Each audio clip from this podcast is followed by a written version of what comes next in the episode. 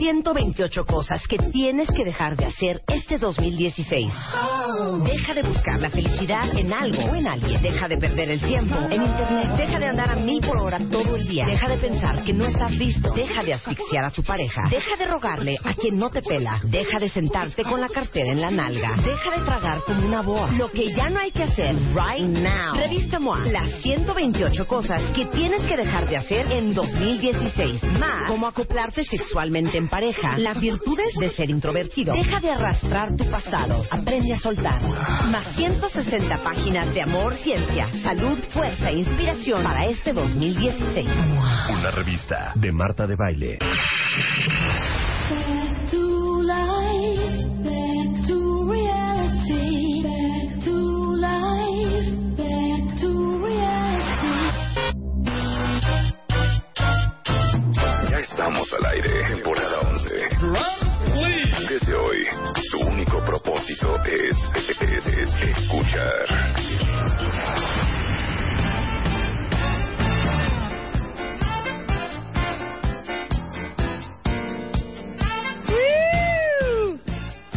Oigan, qué bonito. ¡Súbele, Chapo!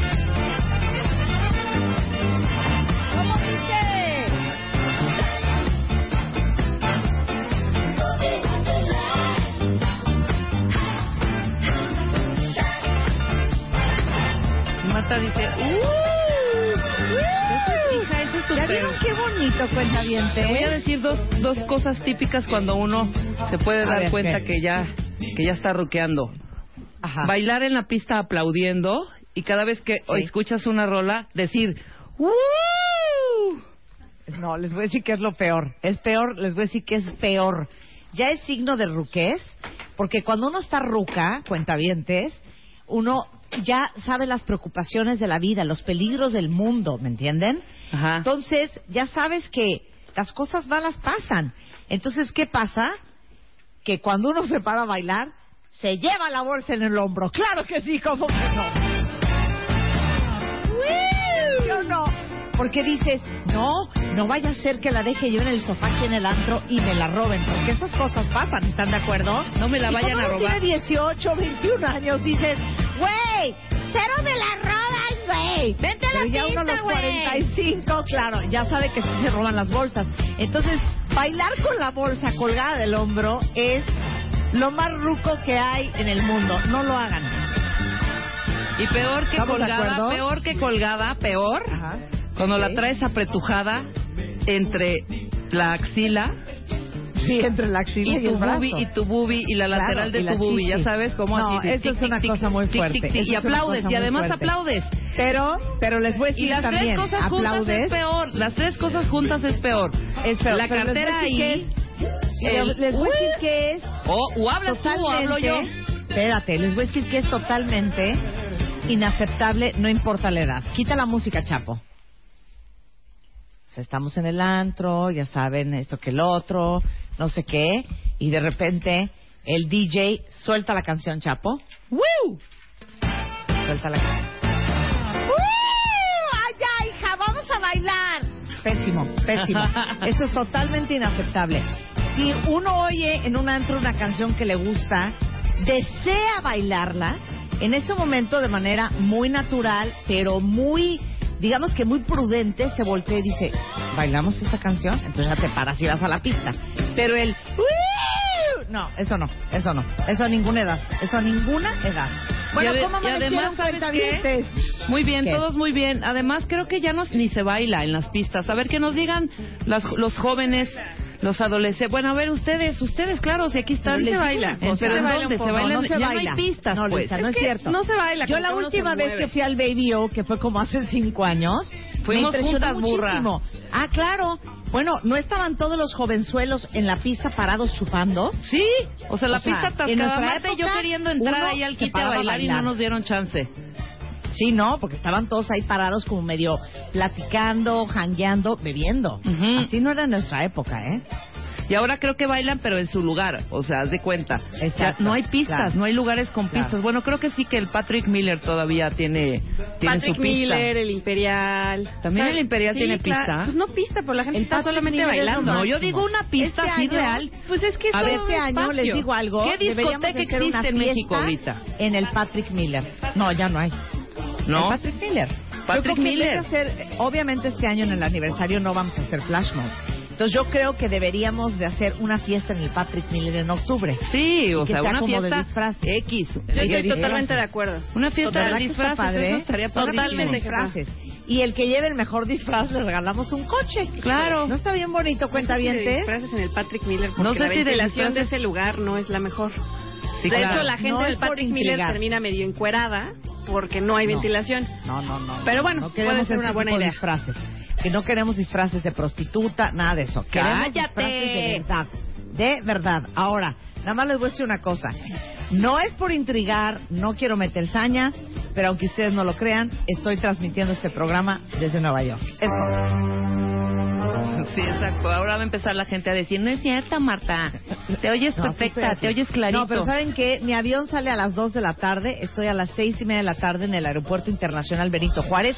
Si quieren llegar a recibirme con flores, con sopes, con memelas, eh, unos guaraches, Tres, cuatro, cinco, lo que seis, viene siendo su dos. tlacoyo, que llevo varios días sin comer, con muchísimo gusto. Ahí los veo en el Aeropuerto Internacional de la Ciudad de México alrededor de las seis y media de la tarde. O sea, no, no hay ningún síntoma en ese cielo neoyorquino como de nube pesadona, como de, No. como de copito no, hay de mucho nieve. tráfico, hay mucho tráfico, pero, pero el cielo está totalmente despejado. Ah, perfecto, perfecto. Ahora, ¿qué vamos a hacer el día de hoy, cuentavientes? Vamos a hablar de cómo anda la Ciudad de México y el crimen.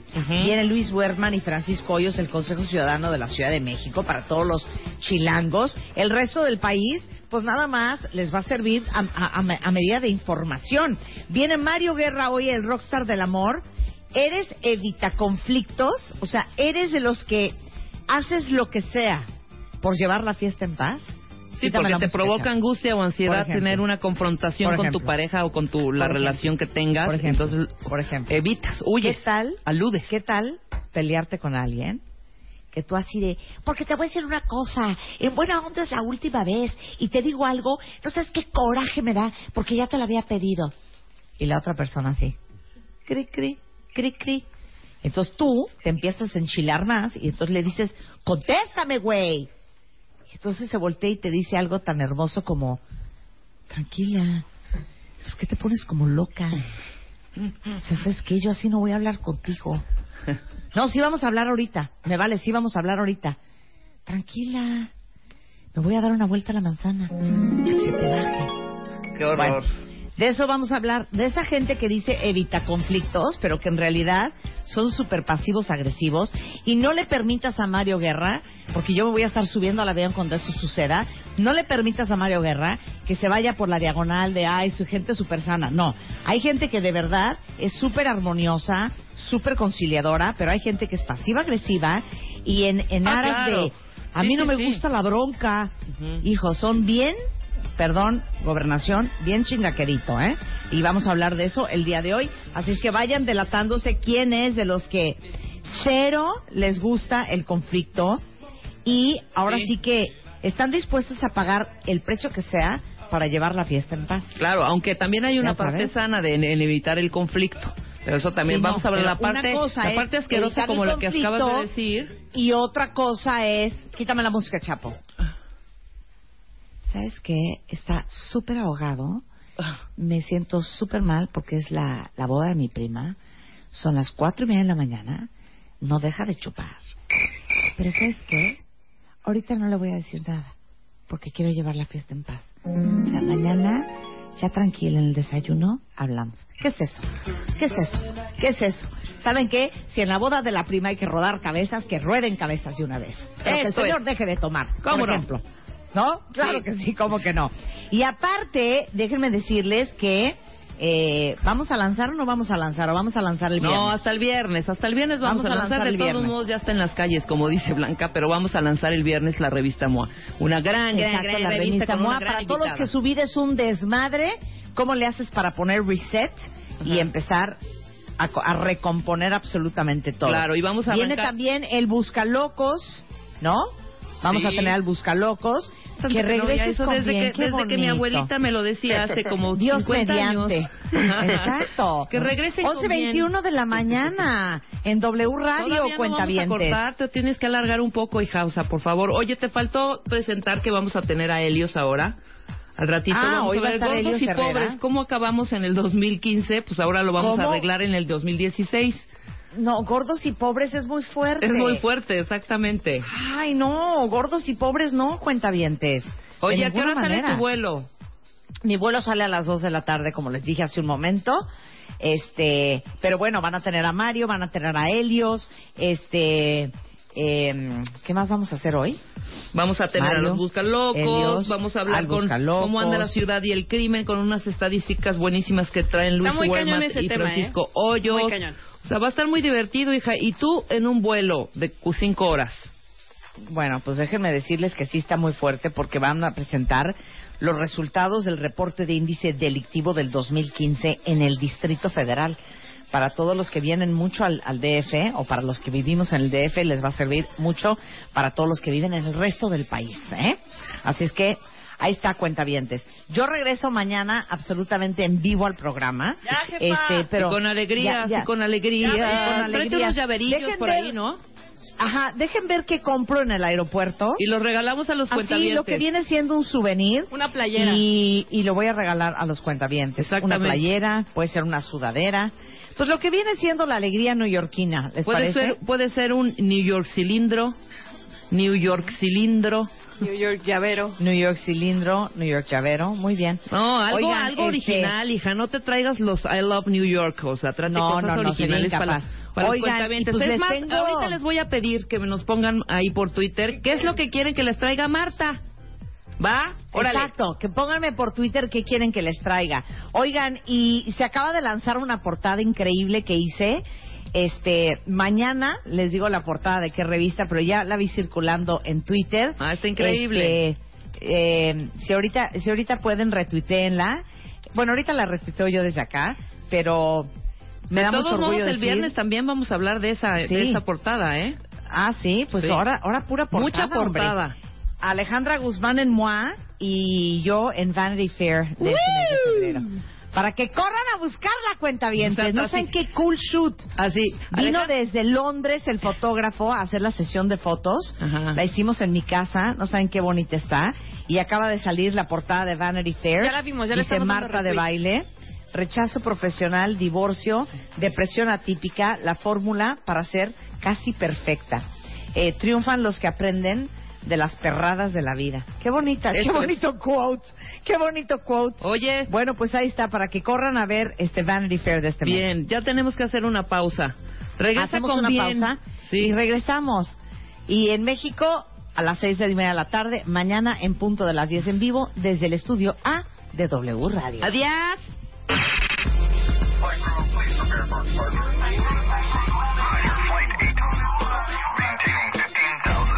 Temporada 11.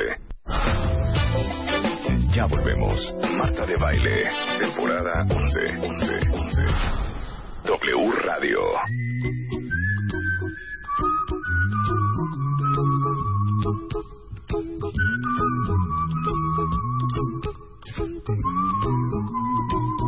Estamos de regreso en W Radio, ya son 10 de la mañana, ya son, dice, ya son 10 de la mañana con 32 minutos, dice, Ya dice Rebeca las 10. Mangas. ¿Cómo estás, Helios? Dice, mira, mira, ahí de- dice, Dice. dice, muy bien y con amenaza de mejora. Ay, ¿Cómo esto estás está tú, bien Rebeca? bonito. ¿Qué es eso de gordos y pobres, oye? Pues es nuestra realidad Oye. después de diciembre, Chihuahua. ¿qué Hoy es, martes, ¿no? Pues sí, pues, pero ¿qué le vamos a hacer? Así amanecimos en diciembre, gordos y pobres, ¿no? ¿No habías venido tú en este año? Creo que no, sí, no.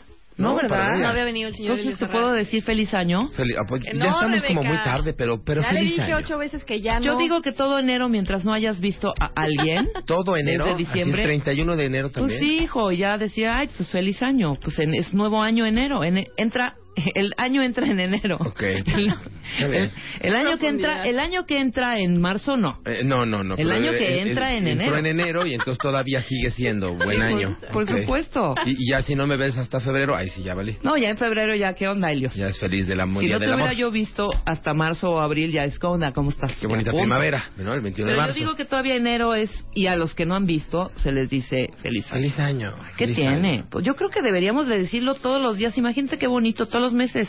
Ah, no, bueno. ¡Feliz pues, año!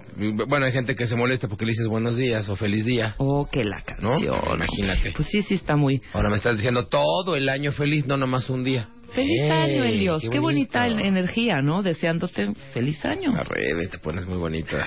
Qué bonito. ya se me está contagiando el optimismo. ¡Ey, bien, bien! Para Sí. ser martes está todo dar esto, ¿eh? Si me pregunta Elios, ¿cómo estás antes del corte? Le digo, muy bien, muy, muy bien, Elios, tú. Esa es la, esa es, eh, esa es, de Esa es la actitud, de eso va, de eso va, muy bien. Esto es, muy, Muy bien. bien. Porque además siempre las agarro como más agobiaditas, ¿Sí crees? ¿no? Pues es frecuente que, ¿cómo estás? Híjole, pues aquí produciendo y con tantas cosas. Y Bueno, entonces, espera, bueno, espérate que me pregun- nos preguntes esto por ahí el de junio, julio. Ahí sí va, ahí sí vamos. junio, a julio, agosto, septiembre, entonces ahí va a decir, ¿qué onda, Elios? O sea, Ahí sí vamos esa, a esa sonrisa, güey, ¿no? No, porque no, no, es que, eh, a ver, quieres está desear feliz año todo el año, pero en junio, ¿no? En junio ya no traes tú ni la pila puesta. No, Pues, tienes ¿cómo? razón. Hay que ¿Cómo? mantener esta actitud pues, todos los días y todos los años, no solo en- estrenan- estrenando cada año. Hay que mantenerla idealmente hoy, ahorita, ahorita. Aquí y ahora. aquí y ahora, Kairos, aquí y ahora. Bien. Oye, pobres y gordos, ¿cómo andamos de pobres y gordos? Pues Javier, que se manifiesten los cuentamientos. ¿Cuántos Que- que kilos? nos digan cuántos kilos más y cuántos, ¿Y cuántos pesos, ¿no? menos, en, en el bolsillo? Originalmente esto se llama más plata, no, más grasa y menos plata, ¿no? Ujú. Así empezamos 2016. Exactamente. Más grasa y menos plata. Sí, qué horror, ¿eh? Oye, eh, número uno, efectivamente, vamos a partir el tema en dos, ¿no? En el tema de la engordadera y luego en el tema de la plata, ¿les parece? Órale, perfecto, el 2. Se parecen, porque al final del día las conexiones emocionales son las mismas, ¿no? Ajá. O sea, a ver, ya, comiste de más, ya, bueno, ni modo, sí. Te ves en el espejo y estás enojadísimo o enojadísima contigo mismo. Sí. Eh, eh, eh, ¿Son fregaderas? Sí. Sí. Pero ya te lo comiste. Sí, hay que remediarlo. Ya está ahí. O sea, ya la lonjita sale con su manita y te saluda en el espejo.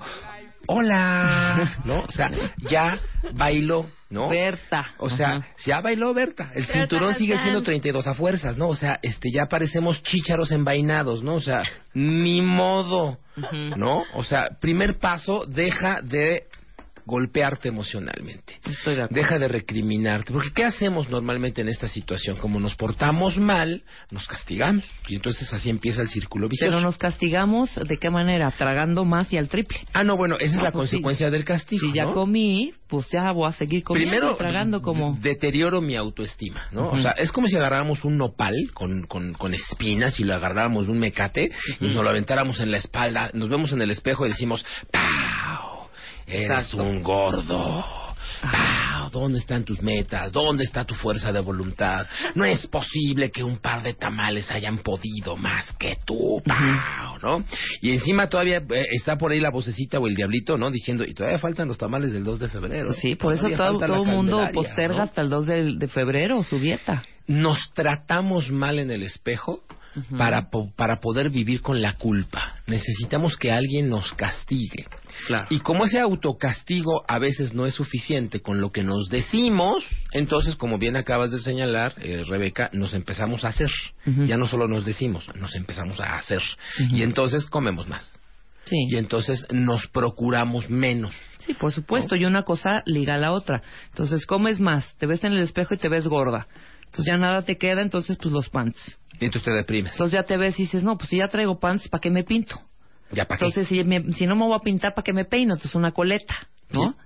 Entonces, así es. Así es, toda así es. una, Y una es que además, de nieve. eh, eh, eh, lo que tú le das a tu mente es lo que tu mente te pide, Ujú. ¿no? O sea, lo- de lo que le das a tu mente, tu mente quiere más.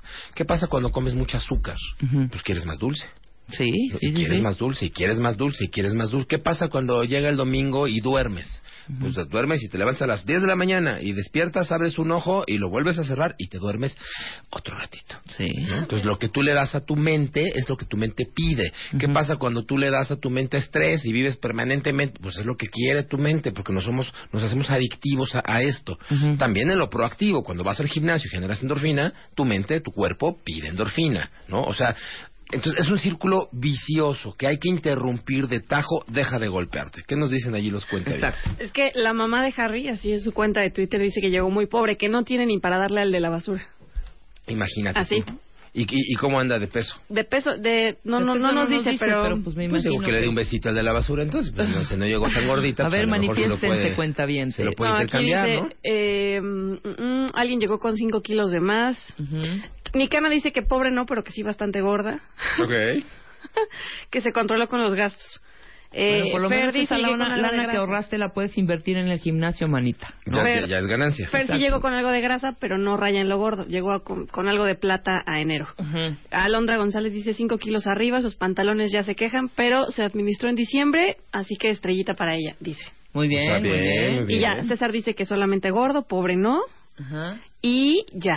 Ah, pues qué bueno que no gastotearon, ¿eh? Ve, ahorita es que ahorita está- en esta mitad del tema estamos hablando de la gordura. Sí, ratito apenas, vamos a hablar, vamos de, a hablar de la economía. ahorita vamos con la... Espérate tantito, pues, venga. Entonces, número uno, aceptemos la realidad. Ya, te pasaste, ni modo. Número dos, deja de eh, autoflagelarte. Deja de golpearte y deja de tratar de pegarte para evitar la culpabilidad. Ya pasó, aceptemos esta realidad, ¿no? Hemos dicho aquí muchas veces que el keniqueísmo, ¿no? Que ni qué. Lo que es, es. Claro. Sí, sí hemos hablado de Sí, sí, sí, cómo no, cómo no, cómo no. De cada 10 personas, 5 son la mitad. Exactamente. ¿Qué qué? ¿no? Donde quiera que te encuentres, ahí estás. Que ni qué. Que ni qué. Eso, que ni qué, ¿no? Ajá. Bueno, pues ya ni modo. Te amaneciste gorda en 2016. Que ni qué. Que ni qué, ya, ni modo, acéptalo. Ahora sí, hagamos un plan de trabajo. Primero, identifiquemos, identifiquemos que bajar de peso no es recuperar nuestro cuerpo. O sea, a ver, aquí tenemos que hacer un trabajo a profundidad. Bajar de peso es recuperar nuestra salud No nuestro cuerpo. O sea, el tema no es estético, es tema es un tema de salud. O sea, un cuerpo no es gordo, a un cuerpo se le engorda. Lo mismo que una familia no está desintegrada, a una familia se le desintegra. Sí. O sea, el estado natural de las cosas, lo que es, es. Lo que las cosas son, son. Entonces, la, la, la- obesidad es una enfermedad y tenemos que, le abrimos un espacio en nuestra mente porque la justificamos. Sí. Y entonces justificamos que estoy triste, que estoy deprimida, que ya no me quieren, que no tengo disciplina, que no tengo fuerza de voluntad, o que ya estoy gorda, si ya estoy gordo, pues entonces puedo seguir comiendo, pero no entendemos que la obesidad es una enfermedad, es un, es un tema de salud, no solamente de estética. Entonces, ¿qué pasa? Que muchas personas llegan a este círculo, van después con el nutriólogo, hacen unas dietas criminales, se comen medio apio con dos lechugas, ¿no? Bajan de peso, por supuesto, y cómo no, pero para después de 6, 7, 8, 10 semanas vuelven a subir, vuelven a reincidir, y es que no han ido al problema de fondo. El problema de fondo número uno es la obesidad es una enfermedad, ¿no? No, no, no te la puedes permitir. Es como si de repente yo te dijera, oye, ¿cómo estás? Pues aquí con un poquito de cáncer, ¿no? Cáncer, claro, claro. Cancerosito, cancerosito. Mira qué sexy me veo cancerosito, ¿no? Así, la llantita se me ve muy bien. No, no es cierto. O sea, no eres tú. No eres tú. Tengo una, una amiga eh, que en algún momento me habló y me dice, Elios, pues ya me acepté. Y entonces acepté que voy a tirar toda la ropa de delgada, ¿no? Porque ya acepté que esta ya no soy. Eh, Esta eh, señalando la ropa La ropa delgada, ¿no? la ropa, este, claro, claro, su, su talla, digamos, normal, ¿no? Exacto. Y entonces le dije, no, hermosa, es al revés. Tienes que aceptar que esta, la que está tomando la ropa de delgada, esta es la que tú no eres. En esta te convertiste. Pero regresa a tu esencia. O sea, regresa al tema de salud. Y e investiguemos qué estás comiendo.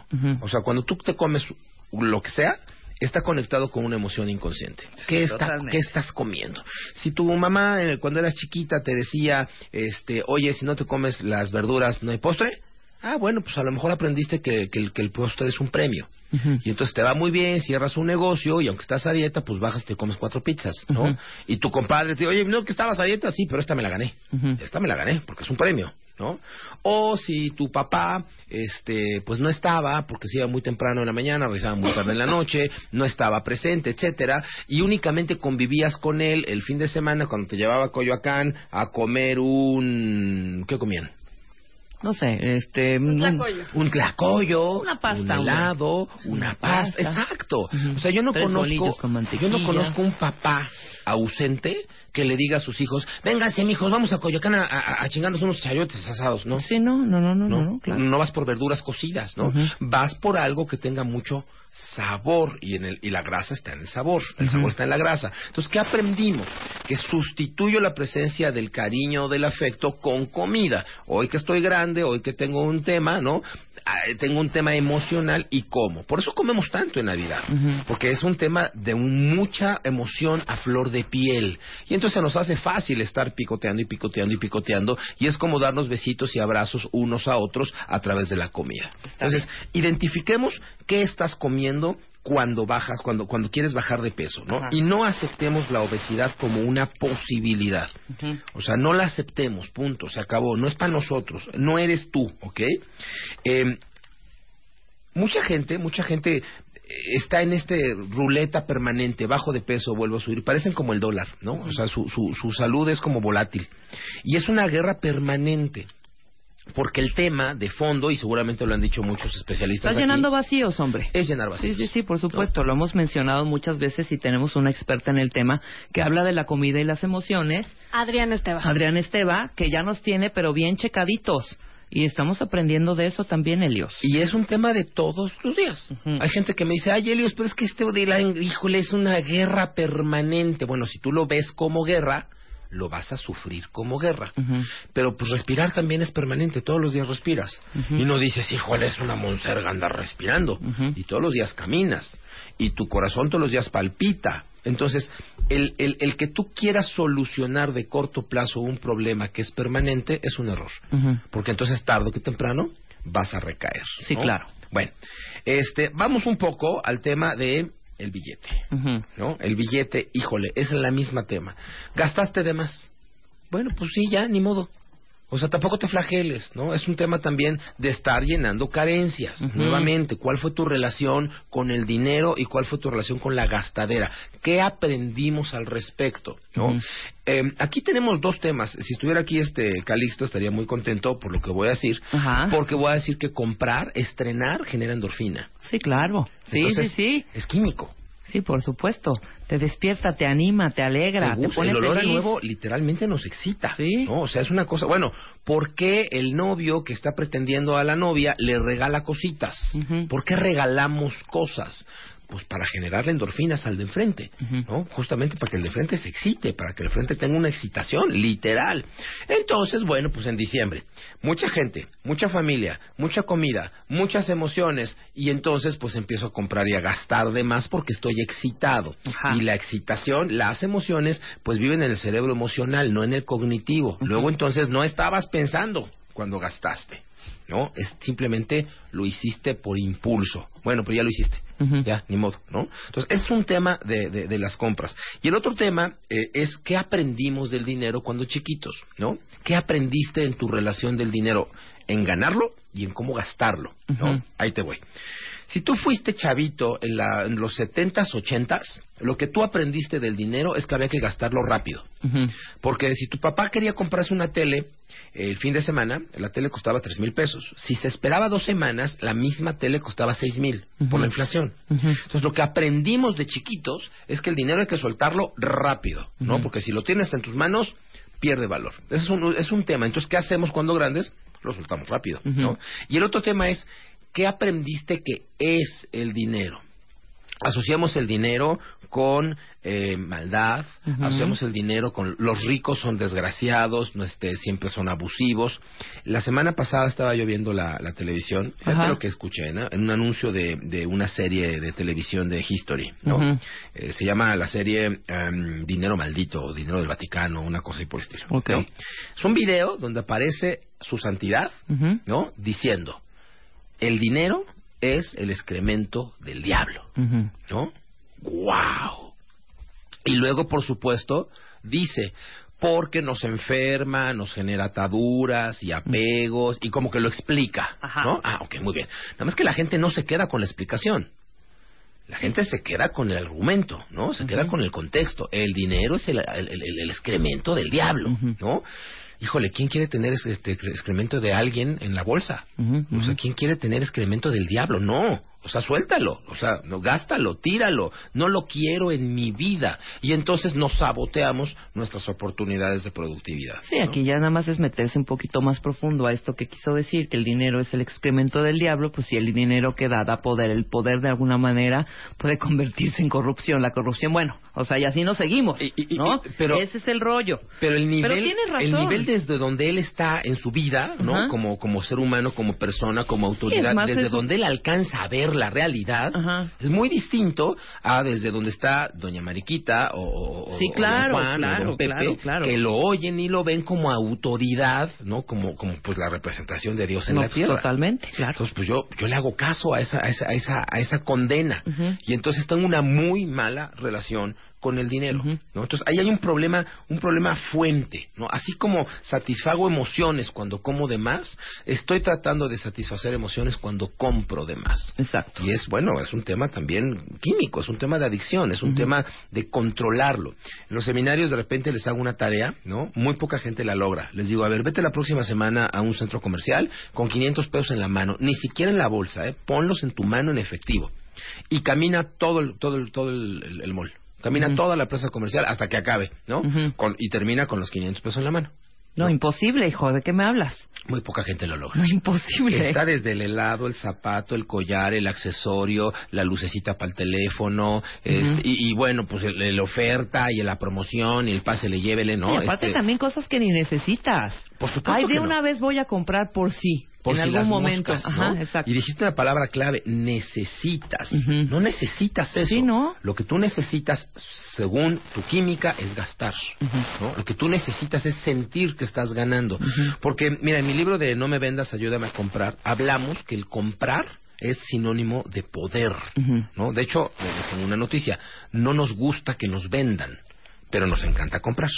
Cuando tú y yo compramos, ejercemos un poder, nos excitamos, nos sentimos literalmente poderosos.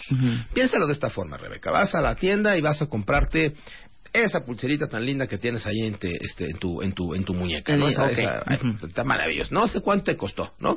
Pero lo que te haya costado, ¿no? En este país hay 130 millones de habitantes, ¿no? Nada más 25 millones están en pobreza extrema, en, en pobreza alimentaria, Ujú. y 45 en total en pobreza extrema. O sea, 45 millones de seres humanos no pueden, subrayó la palabra, no pueden comprarte esa pulserita que tú sí pudiste, ya para empezar, ¿no?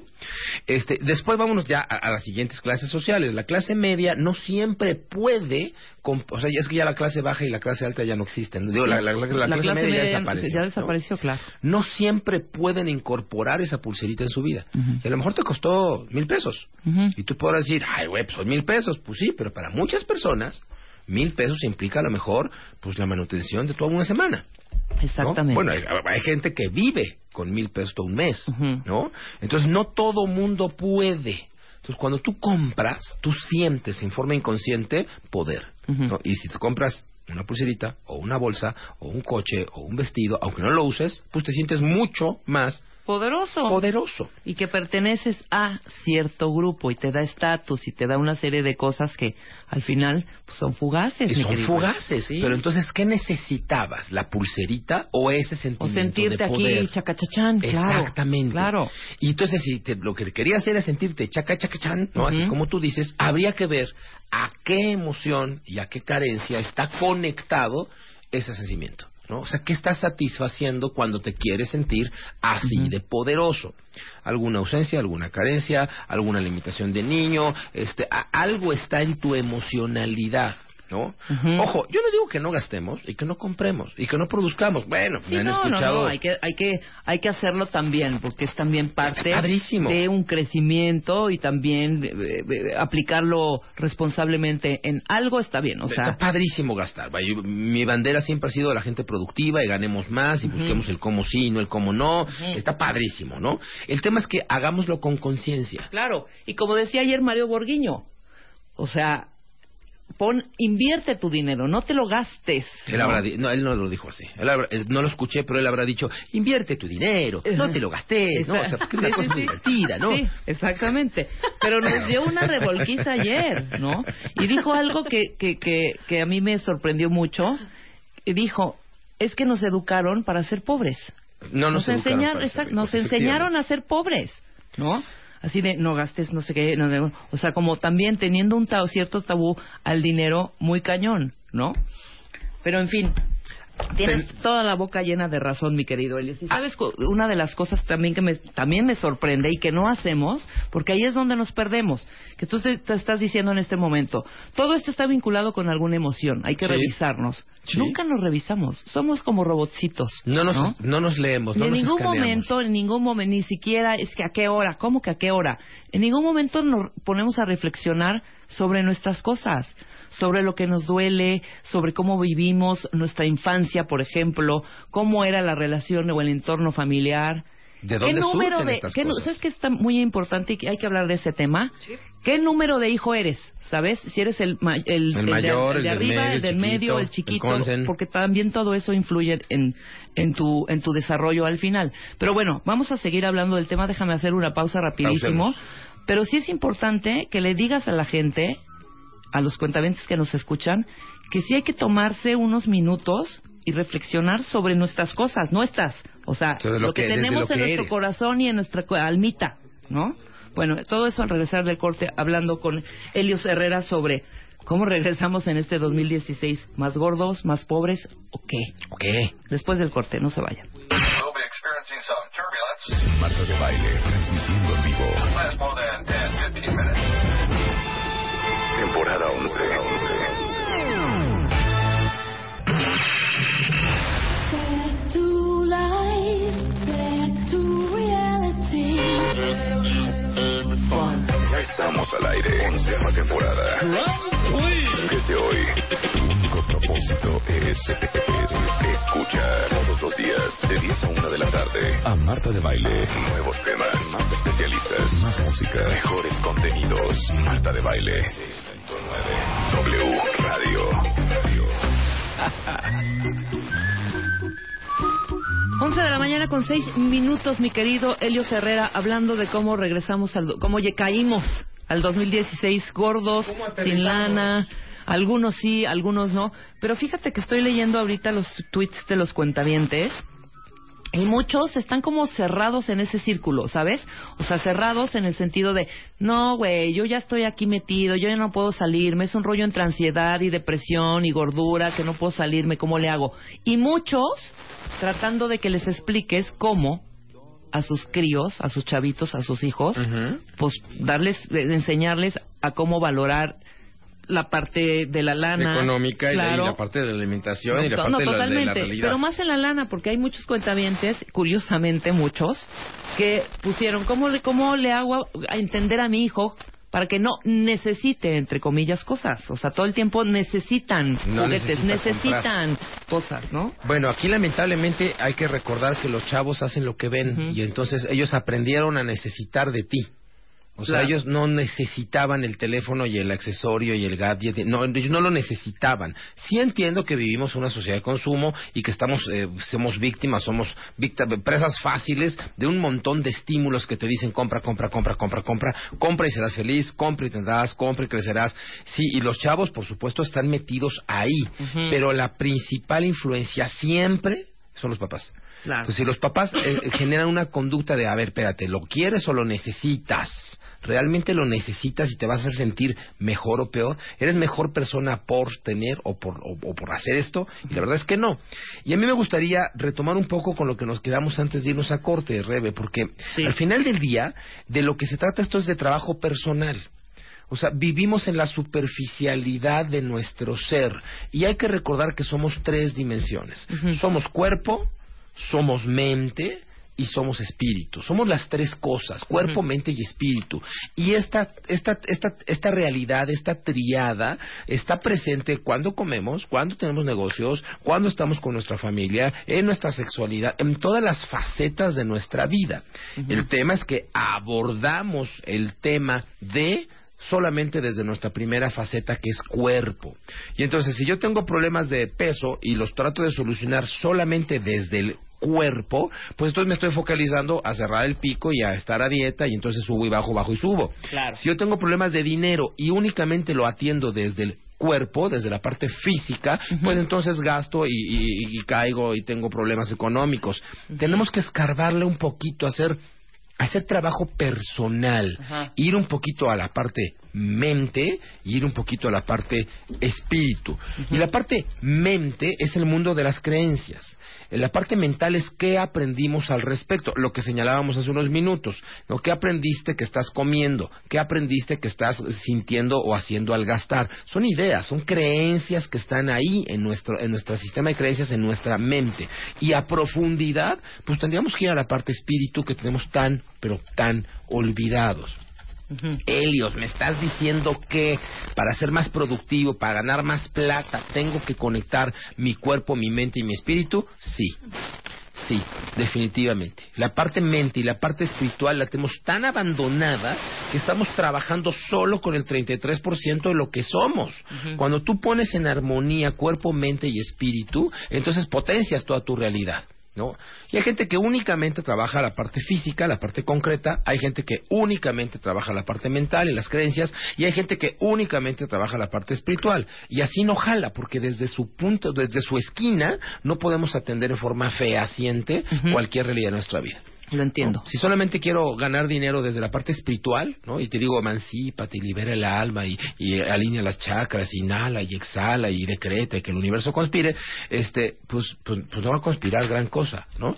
Y, y entonces cierra tus ojos y decreta un auto, pues te va a caer un auto de formal prisión, mano, porque, porque no va a llegar el coche porque lo imagines solamente desde la parte espiritual, por mucho que expandas tu energía.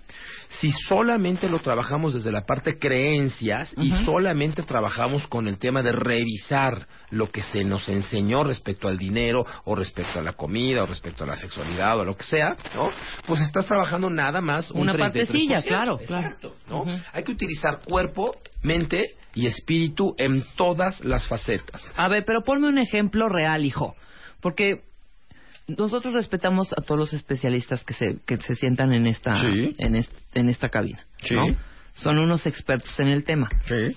Pero yo necesito un ejemplo real. A ver, un ejemplo de en donde yo pueda coordinar con. Ponme un ejemplito con respecto a mi gastadera con la lana en cosas vacías. ¿Cómo, apli- cómo coordino mi mente, mi espíritu y mi cuerpo? Cuerpo, mente y espíritu alineado al dinero. Alineado Mira, al dinero. Ayer mismo, ayer estaba yo dando un seminario y explicaba yo justo esto, ¿no? Y entonces uno de mis participantes me dice, estoy perfectamente de acuerdo que cuerpo, mente y espíritu alinee en todas las facetas de mi vida, salud, este, sexualidad, eh, mi relación con mi familia, pero no en el dinero, ¿no? Ajá. Cabe mencionar que es una participante que tenía muchos problemas Muchas broncas de de dinero. lana, claro, Exactamente. Y entonces, pues, por supuesto, tú estás trabajando desde tus creencias. A ti te enseñaron, ¿no? Que no puedes afectar cuerpo, mente y espíritu para ganar más plata. Y como eso te enseñaron, desde ahí estás procediendo. Ok.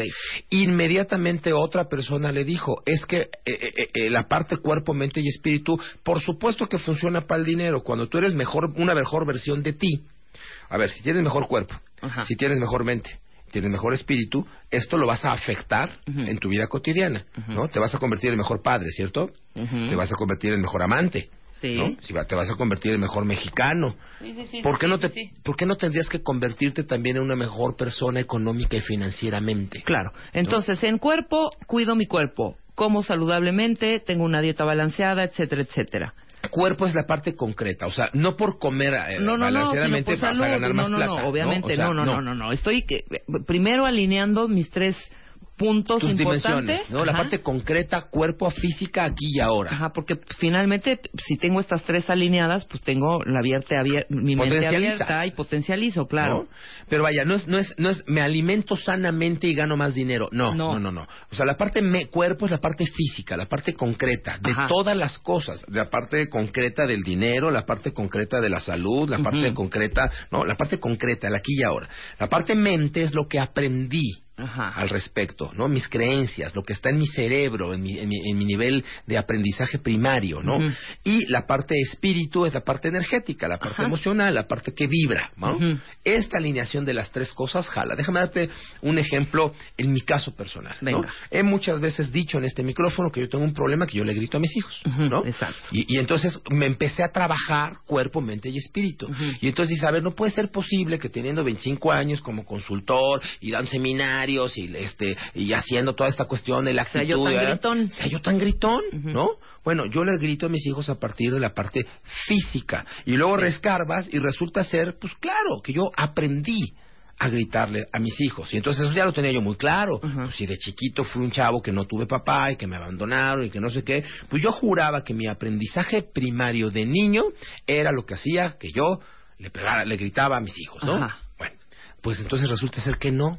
Voy con un amigo mío que es un terapeuta, ¿no? Me ayuda a indagar un poco más en la parte energética, en la parte espíritu, y resulta que a mí me pegaban de chavito. ¿no? Y lo descubro ahí, era un tema que ya estaba olvidado. Lo descubro ahí. Y entonces yo no le grito a mis hijos a partir de que a mí me gritaron, sino del maltrato que a mí me dieron.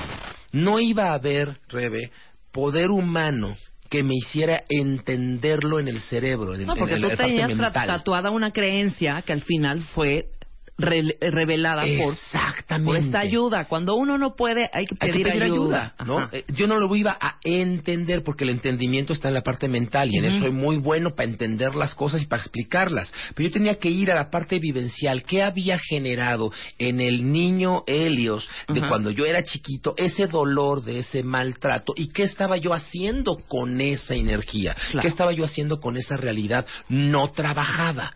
Y decíamos hace rato, eh, finalmente tu cuerpo, tu economía, tu relación es una manifestación externa de lo que te está sucediendo en cuerpo, mente y espíritu. ¿no? Entonces no puedes avanzar si únicamente trabajas desde una de estas tres esquinas. Tienes que trabajar en forma integral. Claro. ¿no? Vayamos a la parte billete. ¿Qué podemos hacer? ¿Qué sí podemos Exacto, hacer ¿qué sí para el 2000, podemos? 2016 para empezar a generar como tips antes de que se nos acabe el tiempo? Porque ya te estoy viendo viendo el reloj y eso me pone muy No, nervioso. no, no, no, no, venga, que la gente, que los cuentavientes están ávidos de saber cómo pueden tener mayores ingresos este 2016. Venga. Yo te diría, centra tu atención, tu foco, tu energía, tu, tu, tu- todo lo que tú eres en el, en el cómo sí del dinero, en generar dinero, en generar abundancia, no en el cómo no. Está muy bien lo que dicen algunos este, eh, financieros de, oye, este, elimina gastos eh, eh, eh, frívolos, ¿no? Está muy bien. Qué padre, qué simpático. Nada más que a ver cuáles son los gastos frívolos que la gente puede eliminar. Recordemos otra vez este parámetro cuerpo, mente y espíritu.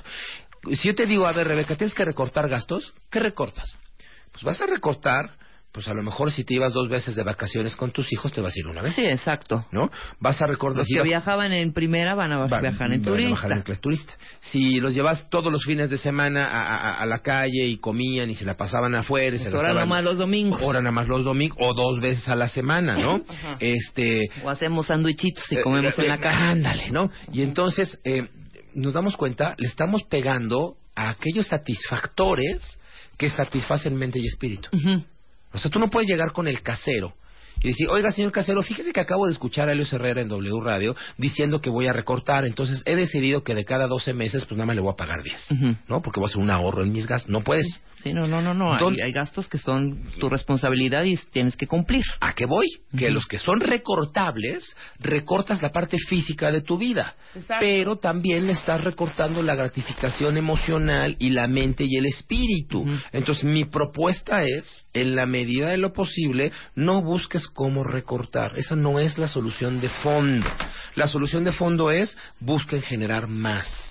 Busca cómo incremento mis ingresos. Cómo me llevo de mi punto A, que es mi punto real, a una posibilidad en el futuro de mi punto B.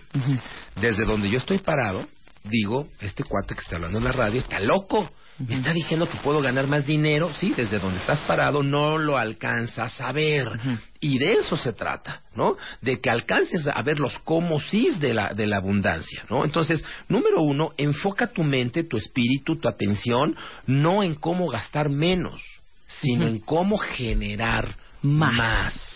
porque si no te la vas a pasar administrando carencias. Y recordemos lo que dijimos al inicio, lo que le das a tu mente, tu mente pide más. Si tú a tu mente le dices, vives en un sistema de abundancia y se lo haces entender, tu mente se acostumbra a la abundancia, ¿no? ¿Te ha pasado, Rebe, que vas a Estados Unidos y la, la porción que te ponen en el plato, la cantidad de comida, poco no es criminal? Criminal que Es- hasta te- se te acaba, quitan las ganas Dices, de comer. No es posible, ¿no? Ajá. Y por más que quieras comer, porque a mí me educaron de que te comes todo lo que está en el plato, sí. porque si no, y si te, y te sirvo más, carnal. Bueno, Ujú. Y por más que quieres terminártelo, no puedes. Y a mí me pasaba que yo veía tan, me, me angustiaba la cantidad de comida que se desperdicia. Después de una semana y media de estar en Estados Unidos, te acostumbras. Y entonces ya no te importa, y entonces deja la mitad en el plato y sabes que la van a tirar y no te importa. Y después de 12 días, no solo te acostumbras, sino que realmente entiendes que vives en un circuito de abundancia.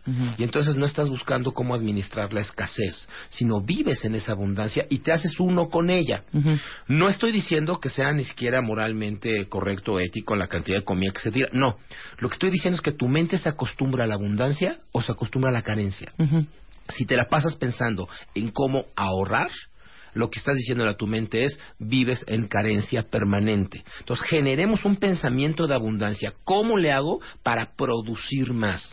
Y hay ideas tan prácticas como, oye, métete a un multinivel, haz gelatinas y véndelas, este, a qué eres bueno, qué te divierte y cómo puedes aprender a que eso que te divierte se, se monetice. Si de plano no sabes, contrata un coach.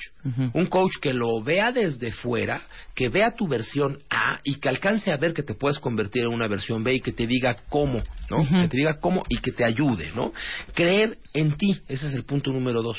Creer en ti, porque fíjate que creamos, creemos, creemos, creamos, creamos, creemos. Sí. Si tú crees que puedes convertirte en una persona Vas a que crear. vas a crear los cómo. Cómo que ahorita no alcanzas a ver. ¿No? Vaya, cuando yo tenía 14 años, no, pues yo hacía pantomima en, en Coyoacán y pasaba el sombrero, ¿no? O sea, evidentemente mi realidad económica es muy distinta a la de hace 25 años y seguramente será muy distinta a la de dentro de 10. Por supuesto, hoy, en este momento, no está hablándote el joven que hacía pantomima a los 15 años. En el camino hubo que leer, hubo que aprender, hubo que desarrollar, hubo que No, te disciplinarse. que hubo preparar, hombre, pues sí. Exacto. O sea, también el- hay un precio que hay que pagar. Hay que pagarlo, Pero que ¿no? al final esa factura es tan rica y tan maravillosa. pagarle, la Ajá. pagas con gustos, es como los impuestos. Sí. Yo le, le daría gracias a Dios si cada mes tuviera que pagar 5 millones de pesos en impuestos. Ujú. Sería fabuloso. Sí, exacto, porque tus ganancias, 50, exactamente, ¿no? vives en abu- abundancia, en. Exacto, vives en abundancia, ¿no? Luego ponle números a las cosas y fechas específicas para adquirirlas. O sea, pregúntate qué quieres tener y qué estás dispuesto a hacer para tenerlo y ponle, po- sé concreto. O sea, quiero un coche, quiero una casa, quiero generar un ingreso adicional de tanto dinero al mes.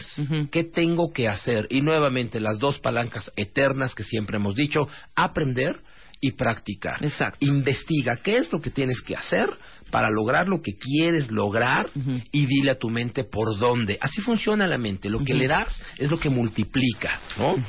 Y bueno, pues de eso trata. De eso trata eh, eh, este inicio de año. Realiza esas pequeñas cosas diarias que te van a generar esos grandes, grandes resultados a mediano y a futuro plazo. Y ahorrar. Y ahorra.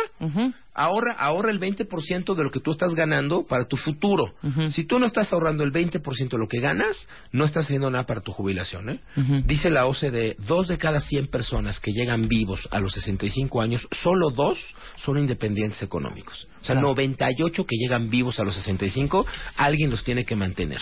¿No? Pues tomen el control Toma ahora. control de tu vida, de tus Sí, ingresos hoy. y entiende que tú vives en un sistema de abundancia, ¿no? Ujú. el, el- el que no sepas cómo atraerla a tu vida no significa que no está en tu vida.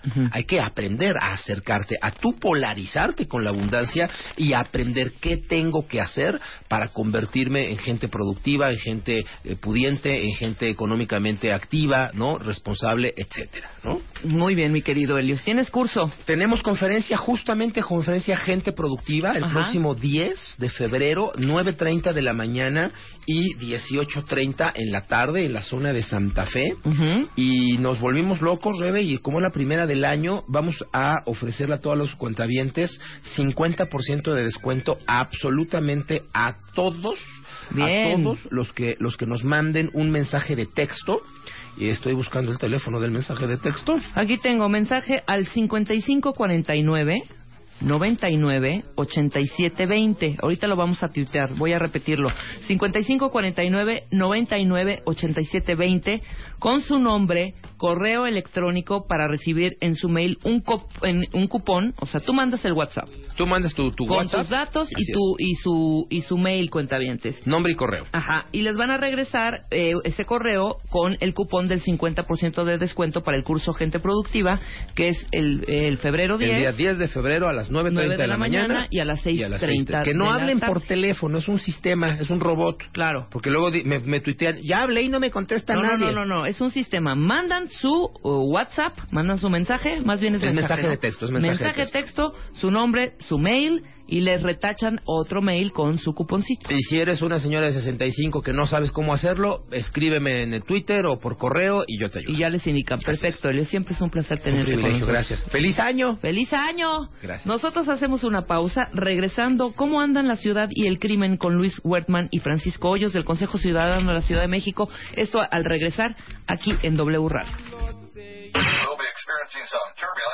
Marta de baile, transmitiendo Temporada 11.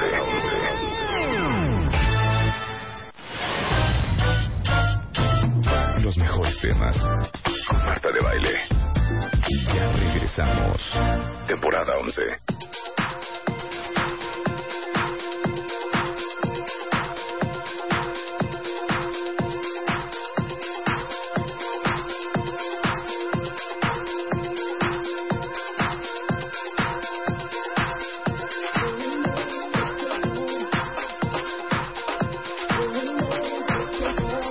Mañana con 32 minutos. ¿Cómo estás, mi querido Jorge Cuevas? Pues con un gusto de verte, Rebe. Y aquí está nuestro querido Buscalocos, autor de El Kama Sutra de la Innovación. Es editorial Grijalbo, por cierto, ¿verdad? Sí, Rebe, así es. Es el último libro, el Kama Sutra de la... Pues el más reciente, El más reciente, no sí, más bien. Bueno, el más reciente, sí, no se dice el último. Exacto. o el penúltimo, ¿no? Espe- esperemos que cuando Exacto, menos. todos que sean los penúltimos. ¿Cómo estás y de qué va esto del Kama Sutra de la Innovación? Cuéntanos. Mira, te, te quiero, vengo ya a invitar a, a todos los cuentavientes a algo bien importante. Vamos a la novena generación ya, eh, Rebe, de Ujú. nuestro Diplo Tu Coach para innovar. Pero para podértelo explicar ahora, se me había ocurrido antes de entrar que te quería entrevistar, te quiero hacer una pregunta. Ah, pues házmela, sí, claro, con mucho gusto. ¿Tú por qué consideras que la gente inteligente toma decisiones estúpidas? ¿Por qué la gente inteligente toma decisiones estúpidas? Se tiene esa gente con una gran capacidad y que de pronto los ves que, que pues que se equivocan en las decisiones de mercado o en la carrera que eligen Ajá. o en, en la relación en la que se meten. ¿Por confiados? Pues podría ser una O sea, conf- por confiados, por creerse pues así de inteligentes, uno. una podría ser esa. Dispersos, ¿no? Muy porque importante. están dispersos, porque están en otro rollo, están no están enfocados, Súper. Ajá. ¿no? Creo que las personas y, creo que había un dato por ahí, ¿no? Entre más inteligente, más disperso y más este eh, sí más confiado no en ese en, en, en la- por eso en las decisiones que tomas. Estás tan confiado de que claro yo soy tan inteligente que esta es la perfecta que yo creo que ni la piensas dos veces Claro. dices me voy por ahí Y ese es eh, entonces además dijiste otra cosa porque no la pensaron, Ajá. ¿no? Porque se confiaron, no la pensaron y de, di- digamos que sin catalogar los tipos de, de inteligencia, si vivimos Rebe en la época más rápida en la historia de la humanidad, el cerebro de pronto no puede ir tan rápido como van los cambios, como va la competencia y terminamos decidiendo a lo a lo gorras, eh, acarreados y justo lo que te vengo a compartir de, de nuestra novena generación de tu coach para innovar es que ahí es donde entra el coach para innovar. La gente toma decisiones que no son las mejores porque simple y sencillamente está demasiado presionada, demasiado estresada Claro. y toma las decisiones Claro. más con miedo o, o envuelto en una vorágine que con creatividad. y la chamba de un coach es acompañar a esa persona a tomar mejores decisiones. Digamos que en el coaching tradicional, Rebe, era escucha a la persona y que hable. Pero fíjate que pasa una cosa, si la otra persona nada más habla, se hace más bolas el engrudo. sí claro Lo que nosotros llevamos cinco años inventando es un modelo para que la gente, en lugar de hablar, plasme las cosas en juegos. Y ponga las cosas No, fuera aplique- de su aplique- cabeza. Aplique su creatividad, claro. y la, y la aplique de esa manera. Y ahí es donde entra el, el coach para innovar. El Kama Sutra de la innovación es una de las herramientas o de los juegos que, en este caso, un libro Ajá. que usamos para que la gente aprenda a tomar decisiones innovadoras en un mundo que va en friega, más rápido que el cerebro, ¿no? Ok, entonces ya me explicaste tú eh, la diferencia entre esto que estás haciendo tú, este tipo de coach innovador, y el coaching tradicional, ¿no? Claro. En donde el coach habla y habla y habla y habla y habla y habla y habla y habla y nada más el, el, el cliente está, oye, oye, oye, oye, oye, oye. Ese es en el peor de los No casos. dejas aplicar tu creatividad.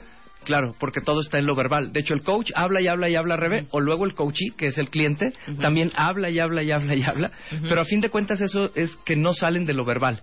Y la creatividad no está en lo verbal, la creatividad está en las imágenes, está en las historias que contamos, está en las gráficas que hacemos. Y, y hoy en día, fíjate, para tú leer una hoja de Word de 3.000, 4.000, 5.000 caracteres, ¿cuánto te tardas? ¿Y cuánto te tardas en entender una imagen que te va a explicar la misma información? Entonces hoy estamos pasando a un mundo en el que las personas nos comunicamos con imágenes y en imágenes pensamos mejor y que además ya no queremos educación tradicional, ya no queremos al profe hable y hable y hable como decías, sino queremos jugar y aprender jugando, que sería lo más natural de, de- del mundo. ¿no? Claro, por supuesto. Ahora dime algo, ¿qué tiene que ver eh, el Kama Sutra, el libro, con el coaching? Como, o sea, porque aquí me estás poniendo la relación de tu nuevo libro, este, Ajá. este libro que aquí lo tenemos, está padrísimo. Aparte el, el tuitealo por favor, para que vean, traemos regalitos. Traemos dos de regalo y... Está este, increíble. Y adelante. Bueno, ¿qué, Y qué más regalos, relación, feliz ¿qué relación existe entre el libro y la certificación? Bueno, como la certificación es toda de una manera lúdica, el libro de texto base de la certificación es el Kama Sutra de la innovación, Rebe. Ajá. Aunque el Kama Sutra se puede leer independiente de la, de la certificación. El Kama Sutra es un libro con las posiciones mentales para tomar decisiones creativas eh, e innovadoras, ¿no? Claro. Entonces lo usamos como base y obviamente quien lee el libro, que por cierto, gracias en gran medida que he estado por aquí, es mi primer libro que va en tercera edición en, en menos de cuatro meses. Sí, vas pero Y como rayo. Va tú, ¿eh? volando el libro y a la gente le gusta mucho, pero en la certificación realmente profundizas y te vuelves, digamos, un experto en acompañar a otros a innovar, ya sea que vayas a acompañar a tus colaboradores o que eres un emprendedor y te vas a acompañar a ti mismo o que vas a dedicarte profesionalmente a eso. Entonces la relación es que este libro es el libro de texto porque yo lo arranqué así, Rebe, porque yo decía nuestra certificación no puede tener un libro de texto tradicional. Ajá. Tenemos que hacer algo que te divierta Sí, y pues, a fin de para cuentas que te claves.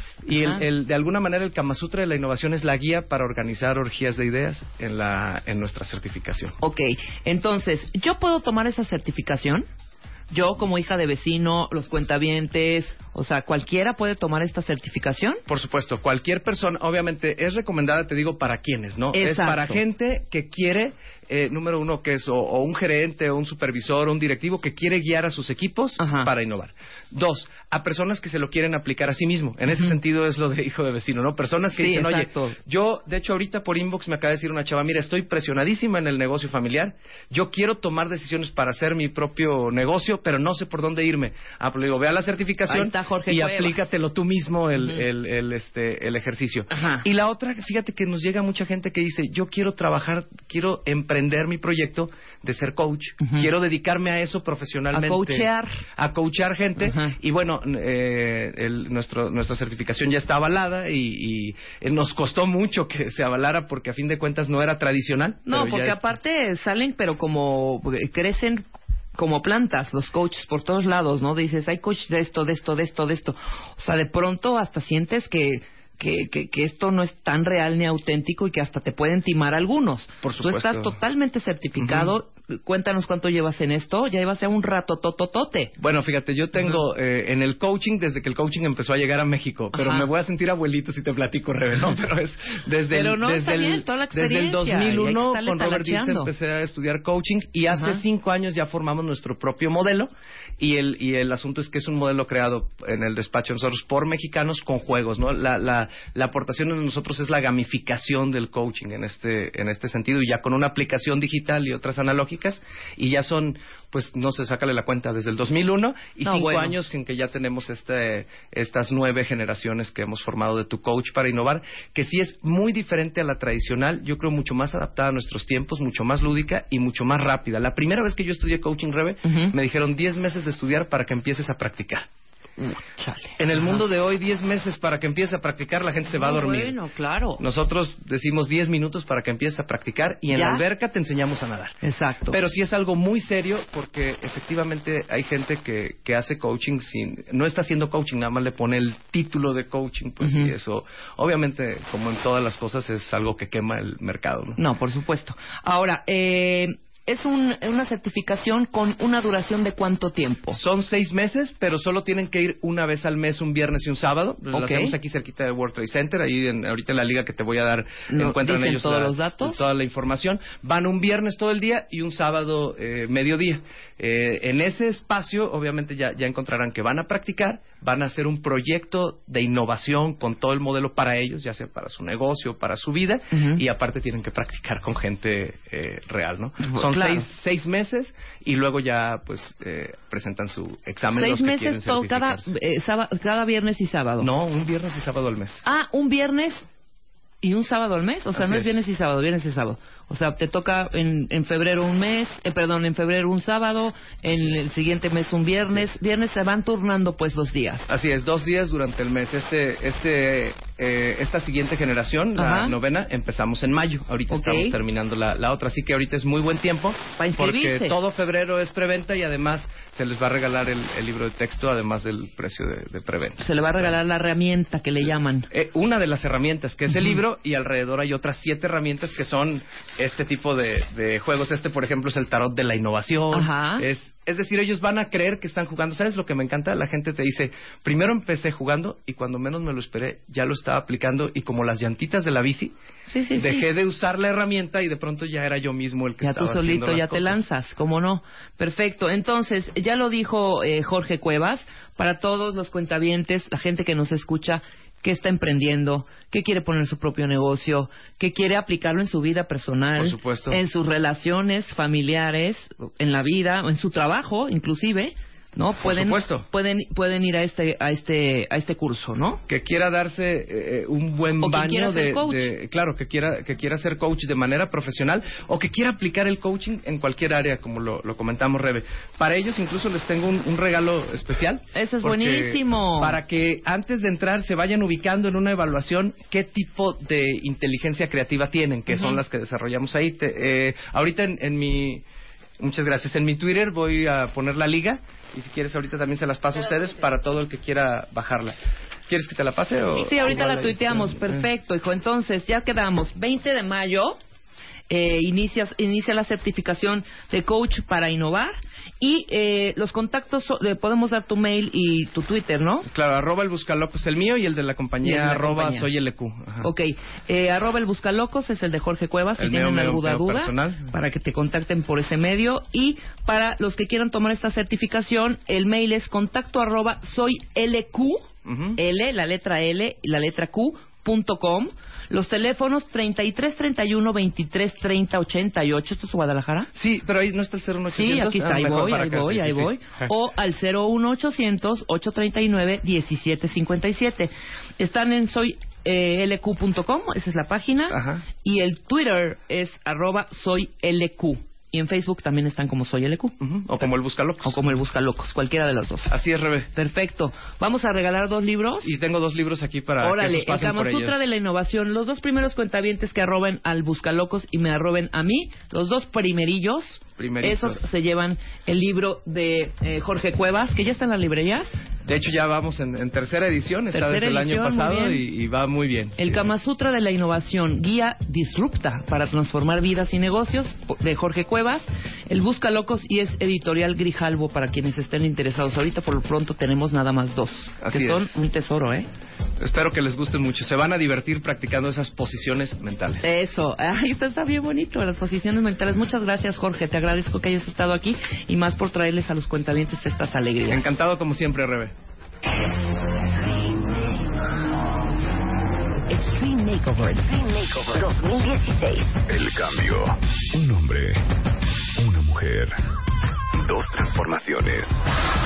El Dream Team. Abel, Miguel, Natalie, Karim, Rodrigo, Claudia, Tomás. Métete ahora a martadebaile.com o wradio.com.mx y, y, y checa las bases. Extreme Makeover 2016. Solo por W Radio.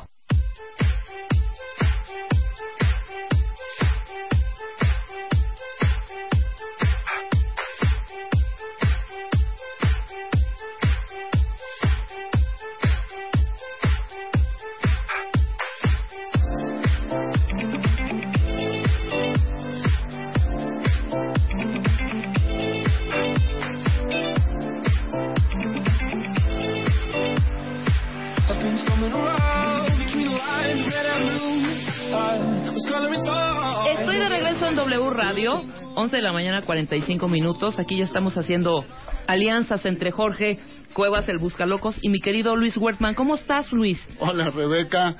Déjame Pues, presentarte como, como debe de ser. Ya has estado muchas veces aquí en el programa, pero para que la gente te recuerde, Luis es presidente del Consejo Ciudadano de la Ciudad de México. Has venido muchísimas veces a, a darnos datos interesantes, interesantísimos de lo que sucede realmente en la Ciudad de México con respecto a nuestra seguridad y a muchos otros temas, ¿no? Bueno, y lo principal es que las cosas que juntos podemos hacer, las cosas que están en nuestras manos solucionar. Y también muy importante, el que logremos alinear percepción con realidad, número uno. Ajá. Y número dos, el que entendamos qué nos corresponde hacer como sociedad, Ujú. qué le corresponde a la autoridad hacer y que siempre nos corresponde hacer en conjunto la palabra que siempre hemos dicho, esa corresponsabilidad para lograr vivir mejor. Eso, el, el objetivo final siempre tiene que ser, bueno, y esto que estamos haciendo, ¿cómo va a mejorar nuestra calidad de vida? Cómo vamos a poder empezar a hacer o a hacer cambios positivos y generar las herramientas, los programas de cómo sí se puede hacer. Como lo hemos dicho siempre, el qué ya lo sabemos todos. Claro. Que en México no debe de haber corrupción, que en México no debe de haber impunidad, que en México debemos denunciar, que en México no deben de haber robos, que en México, bueno, ya el qué, y ahí, Sí, han- ya, ya, y ahí hemos sabemos. andado perdidos durante mucho tiempo.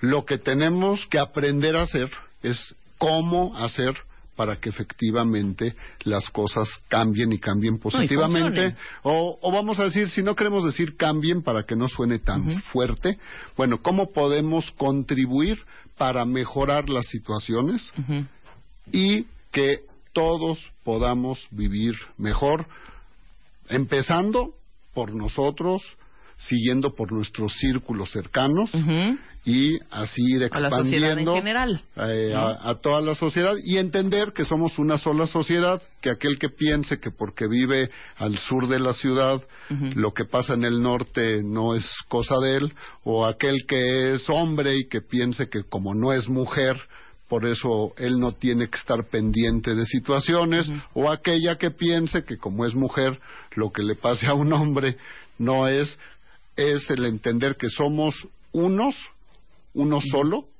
respetándonos, Claro. reconociéndonos, pero que tenemos que avanzar todos juntos. Sí, claro, y por lo menos que, eh, que se detenga o que entre en estado de remisión los males que padece esta ciudad, ¿no? Porque fíjate que es muy chistoso. No sé si les ha pasado cuentavientes que de pronto hay épocas en donde dice, fíjate que no he escuchado mucho de secuestros ahorita, últimamente, ¿no? O sea, hay épocas en donde hay remisiones, ¿no? Hay, bueno, que uno diría, no por eso, no porque en mi entorno no esté sucediendo, no está pasando en otros lados, como tú dices, en, en el norte de, de- de- Oye. de la ciudad o en algunas otras zonas, ¿no? Ustedes presentaron los resultados del sexto RINDE. A mí me gustaría que eh, le explicáramos a los cuentavientes. RINDE quiere decir el reporte de índice delictivo. Del- Exacto. eh, Bueno, exactamente, entonces- el 2015, ¿no? Esto viene a ver, primero, que generemos información objetiva, confiable, creíble, como sociedad que esté a la disposición de todos nosotros cuando lo queramos para poder saber en qué terreno estamos pisando. Ese es lo primero. Lo segundo, esta premisa que siempre hemos dicho, lo que no se mide, no se mejora. Tercero, siempre comparar peras con peras y manzanas con manzanas.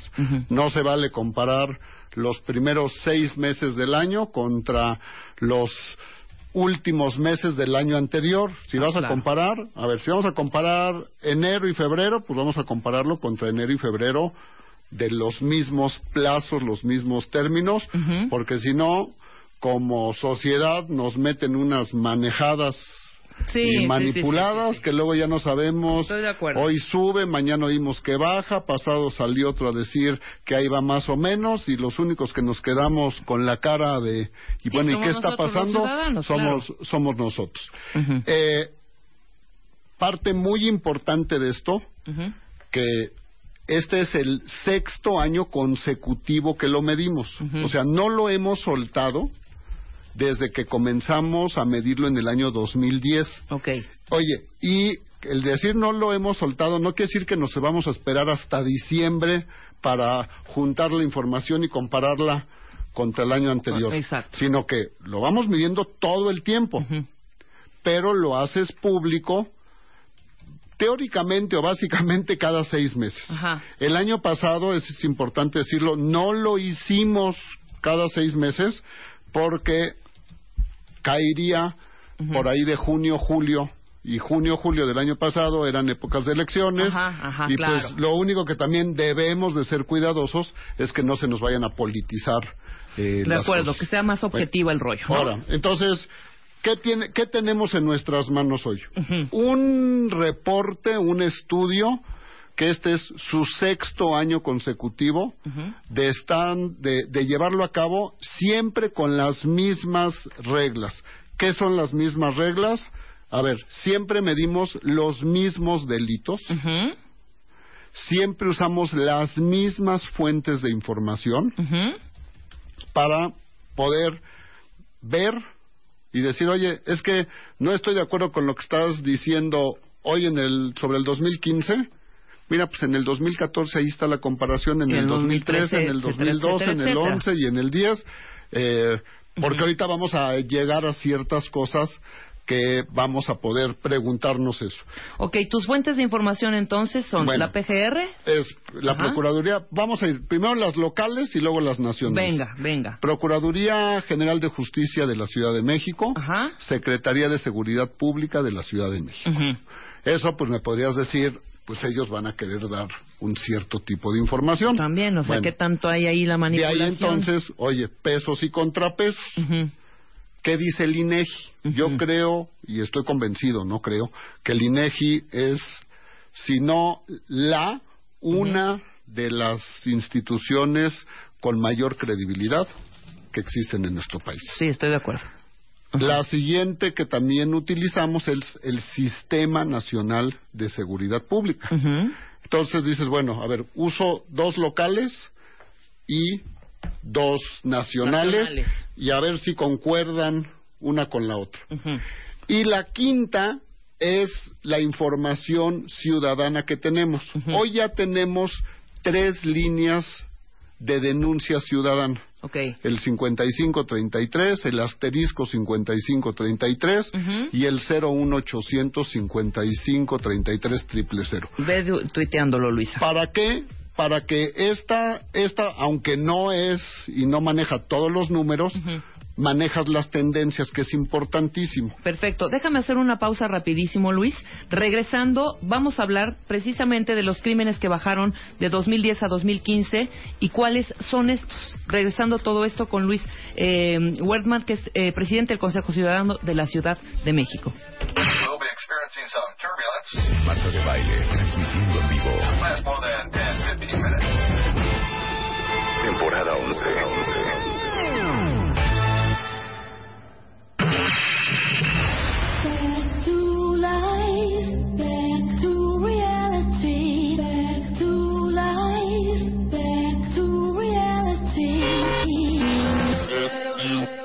Ya estamos al aire. Temporada 11. 11. Desde hoy, tu único propósito es, es escuchar.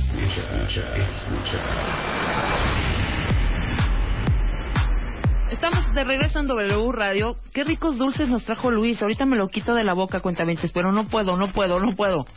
Estamos hablando, precisamente, ya vamos a ponernos serios, de cómo anda la ciudad y el crimen. Y justo ahorita, eh, Luis Wertmann, que es presidente del Consejo Ciudadano de la Ciudad de México, nos vino a presentar los resultados del sexto RIN del reporte de Índice Delictivo 2015 que nos permite a todos nosotros, a los ciudadanos cuentavientes, conocer las tendencias de los principales delitos que afectan a las personas en la Ciudad de México. ¿Y Esto por- no es nacional. ¿Y por qué es importante decir en la Ciudad de México?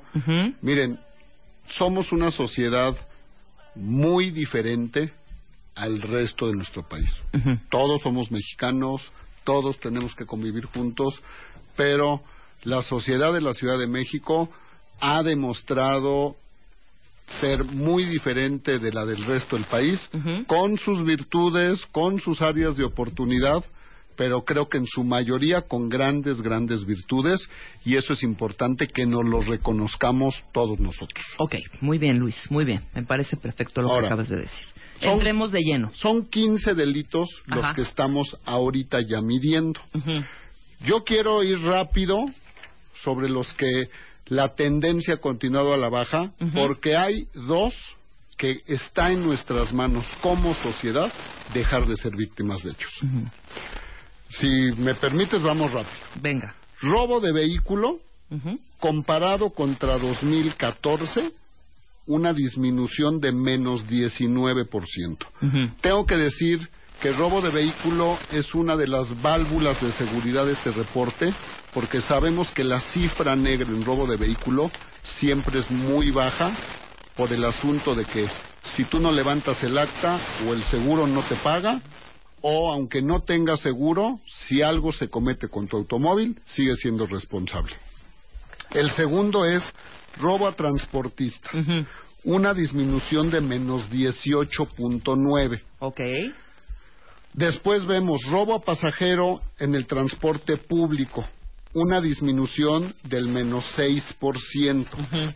Robo a repartidor, una disminución del 0.3%. Y este es otro de los delitos que tiene muy baja cifra negra, porque el transportista tiene siempre que tener asegurada su mercancía. Ujú. Y si no vas a levantar el acta, pues el seguro no te va a pagar. No te cubre esa. Robo a transeúnte en la vía pública, una disminución de menos 12.5%. Aquí estoy seguro que muchos de los que nos están escuchando dicen, pues sí, pero esa hay mucha cifra negra, efectivamente, pero también hace un año había mucha cifra negra, hace dos, hace tres y hace cuatro, entonces lo importante es seguir viendo la tendencia. Y repito, es una tendencia que va a la baja, aunque si a alguien lo asaltaron ayer, él es el primero que tiene derecho a no estar de acuerdo. Ok. Secuestro, una disminución de menos 11.3% y vemos que es una tendencia a la baja. A la baja, Que Eso es lo más importante. Ujú. Robo a casa habitación, una disminución de menos 8%. Ujú. Robo a negocio, una disminución de menos 3.5%. Ujú. Lesiones dolosas por disparo de arma de fuego, una disminución del 0.6%. Ujú.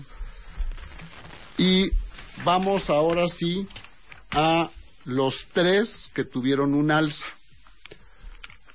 El primero que pido, Rebeca, que no nos estacionemos ahorita y cuando queramos lo analizamos.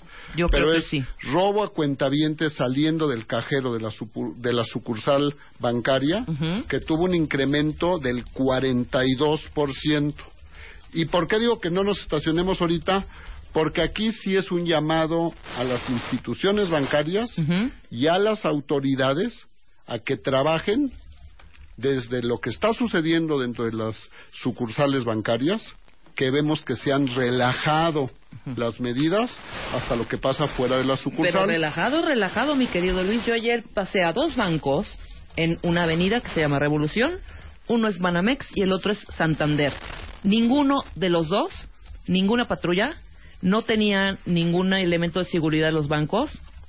No hay ni siquiera, de verdad, ni siquiera un asistente o alguien de seguridad de, de Por- privada. No hay nada. Esto nos da, por eso, por eso decimos eso, y aquí sí es, oye, como tú lo dices, como sus clientes, pues pedimos que estén al pendiente. No, por supuesto, por Oye, supuesto. y por el otro lado, a la autoridad, bueno, pues como ciudadanos, pues que estén al pendiente. Ujú. Y en el momento, el día que quieran, platicamos en específico de este. Sí, platicamos de este que es un tema serio, también hay que profundizar. El siguiente, El- que también es cosa seria. ¿eh? El siguiente es el homicidio. El homicidio tiene un incremento contra el año anterior del 14%. Ujú. Y aquí sí es donde nos detenemos. Ocho de cada diez homicidios en la Ciudad de México, y hay que ser muy reiterativo, en la Ciudad de México, suceden entre particulares. ¿Qué quiere decir? No tienen ninguna relación con el crimen. Ocho de cada diez suceden por peleas entre cuates, por celos, Crímenes por pasionales. cosas pasionales, por venganzas de la semana pasada esta semana, por casi casi bullying, Ujú. ¿qué quiere decir? Como perdió mi equipo de fútbol, se enoja con el otro, saca una pistola y lo mata. O sea, quiere decir que está en nuestro entorno, que es gente que vemos que no tiene nada que, nada que ver con el crimen, ¿eh? Oye, Sí, sí, sí. alguien me preguntó, bueno, también a veces entre los rateros se conocen y eso qué, eso es crimen.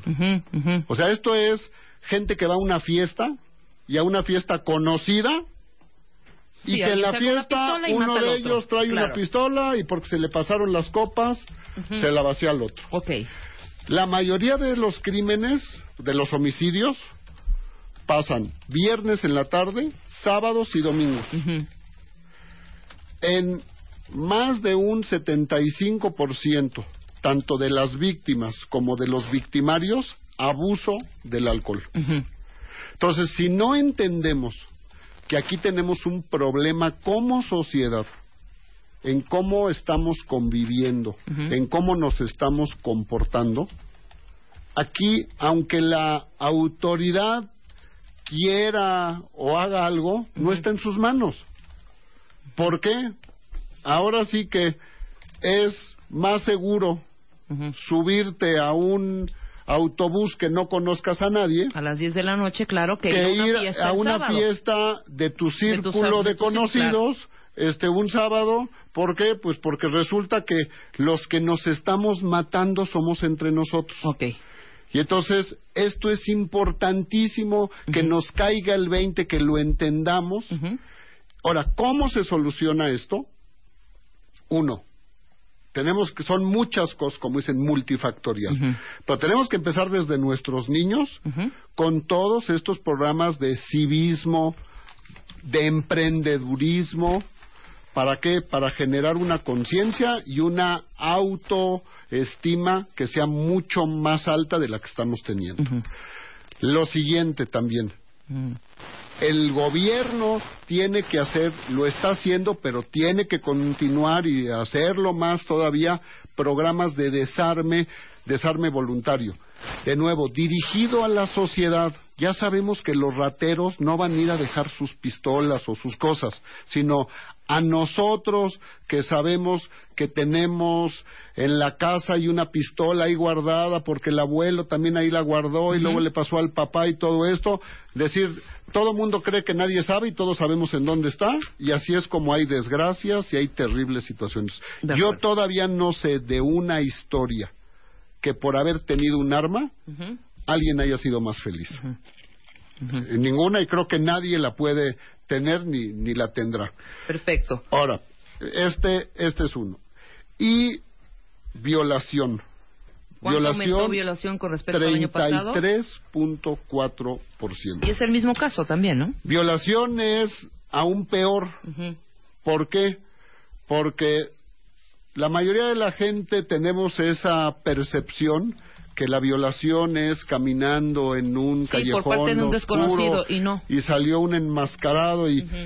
Yo no quiero decir que no pueda llegar a suceder, pero no es así como pasa en la mayoría de los No, la casos. recurrencia es por parte de un familiar, un amigo, el Familiares. compadre, el padrino, el, el padrastro, etcétera, etcétera. Gente que vive en la misma casa. O sea, gente muy cercana a la víctima.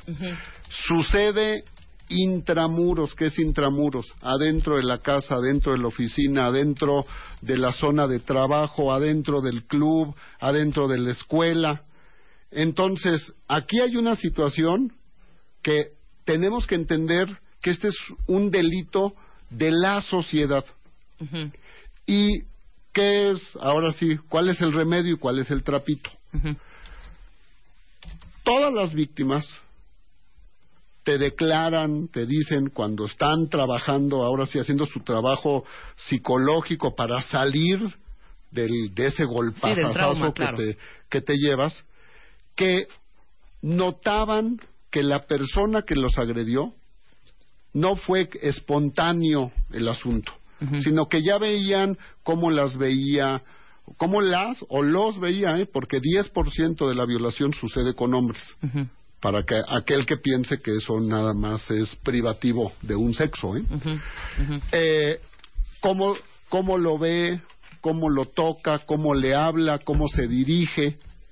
Entonces, el, el asunto para evitar una violación es el arma más poderosa contra el violador, es confrontar. ¿Qué quiere decir?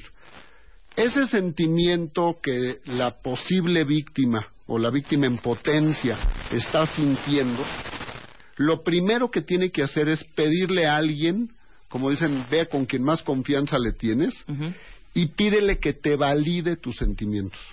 Oye, fíjate que como se me queda viendo fulanito, yo lo veo, lo siento muy raro. Siento como Sí, que no es que sea muy amigable, sino que trae otra intención.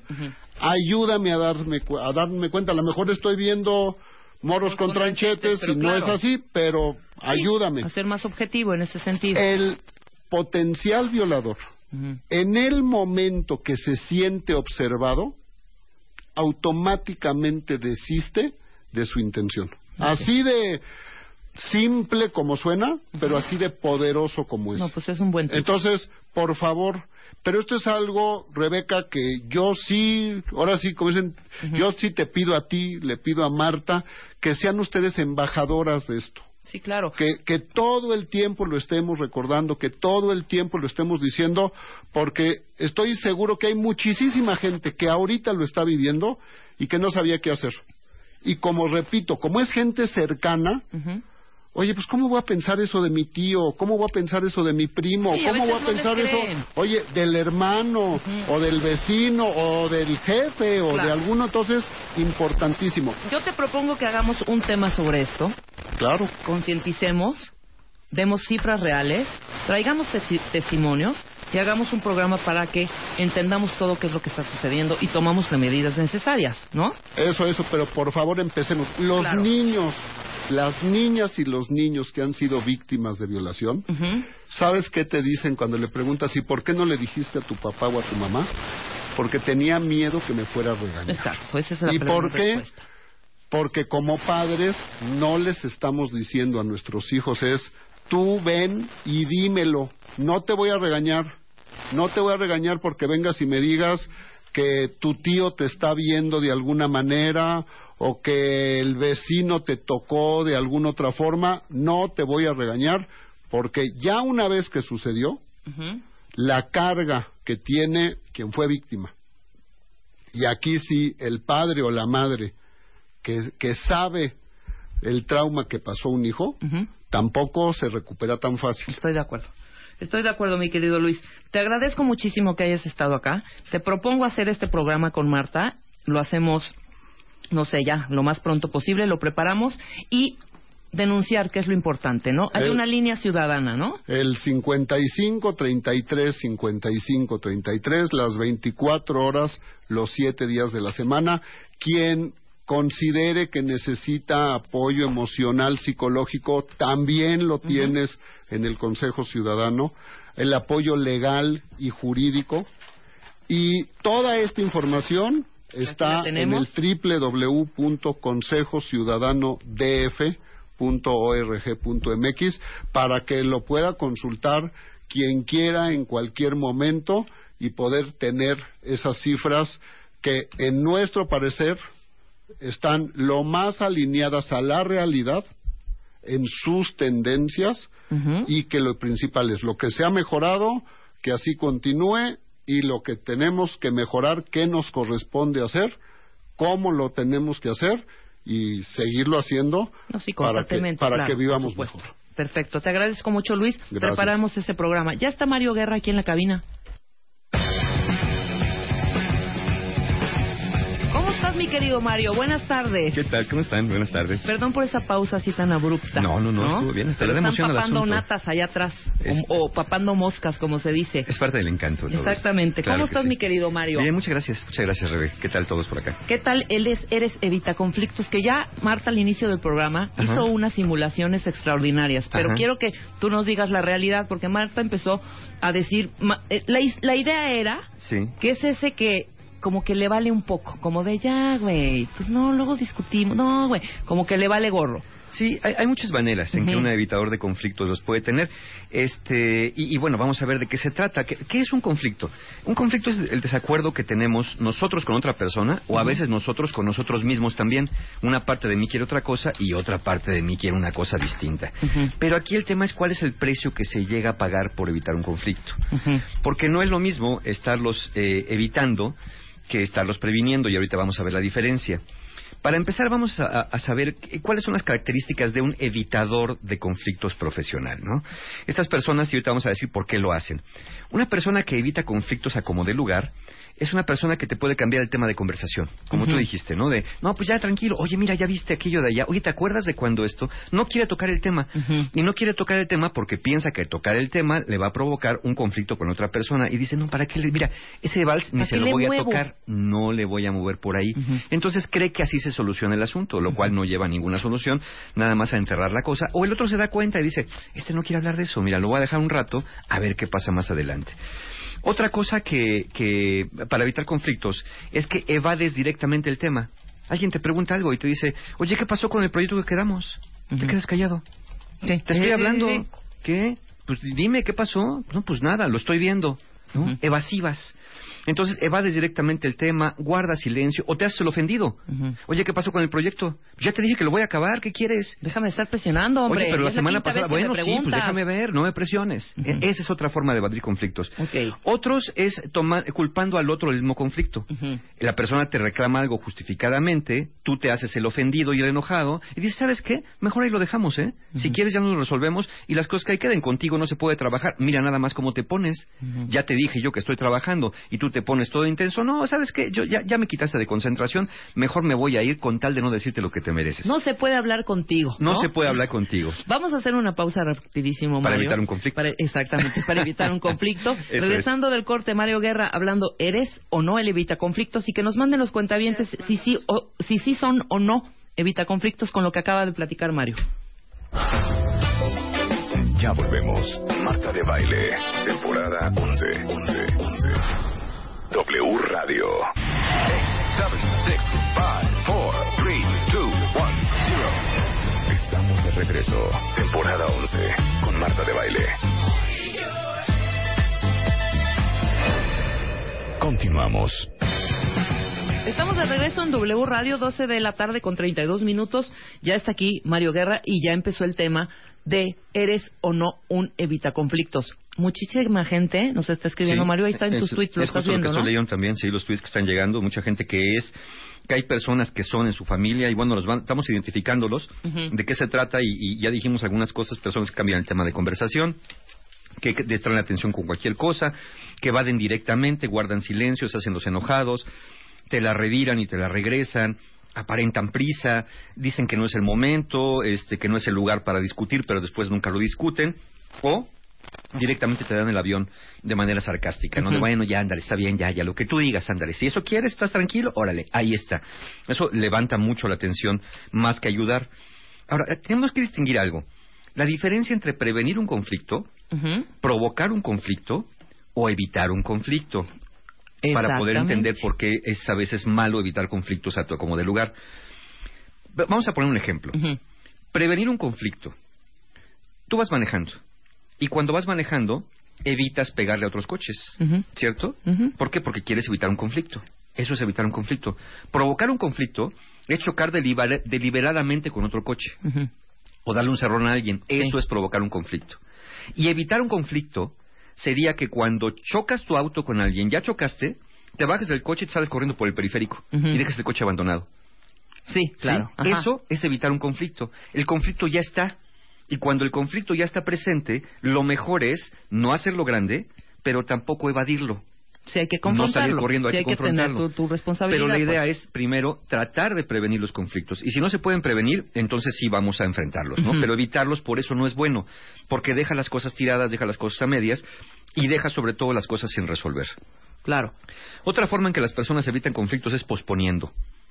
Por ejemplo, una conversación con alguien, una decisión importante, no la tomas. Y no la tomas porque estás esperando, según tú, cuál es la mejor manera de comunicar algo o de tomar una decisión sin que tenga ninguna consecuencia Sí, negativa porque para no nadie. estás seguro, pero desde lo- el detalle más estúpido, ¿eh? Porque no quieres que nadie te critique, porque no quieres que nadie se enoje, porque no quieres que nadie te cuestione. Entonces, te vas por la vida, ¿sí? Este, posponiendo cosas sin actuar, porque eh, no toleras ni siquiera la idea que alguien te vaya a mirar feo por la decisión que acabas de tomar. Ese es, un- ese es uno de los problemas. Ahora, ¿por qué es malo evitar conflictos? Ya dije que lo mejor sería prevenirlos, ya que se presentan hay que enfrentarlos. Pero el problema no es la evitación del conflicto, sino, lo- sino la razón por la que evitas el conflicto. Y los evitadores de conflictos profesionales o, o- o más intensos lo hacen porque tienen miedo. Miedo o ansiedad a las consecuencias del conflicto. Bueno, hay personas que incluso cuando está con otras dos personas que están discutiendo, se siente incómodo y se siente mal. Ya, muchachos, no peleen, no, miren. Oye, ¿ya vieron el sol? Oye, ¿se enteraron del temblor de Alaska? Sí, claro, Oye, tratando sí, de... cambiar la conversación cambiar o de calmar los ánimos. ajá. O le hacen de mediadores en un momento dado, aunque el asunto no tenga que ver con ellos. Entonces, la, la peor razón para evitar conflictos es porque tienes miedo o te da ansiedad los conflictos. Pero ten en cuenta que tienen un costo muy alto. Por ejemplo, prestaste dinero y la persona no te ha pagado hace un año, hace dos años, hace tres años y no te dice nada. Lo ves y te saluda. Y tú dices, oye, pero pues sí le presté diez mil pesitos que no son despreciables, ¿no?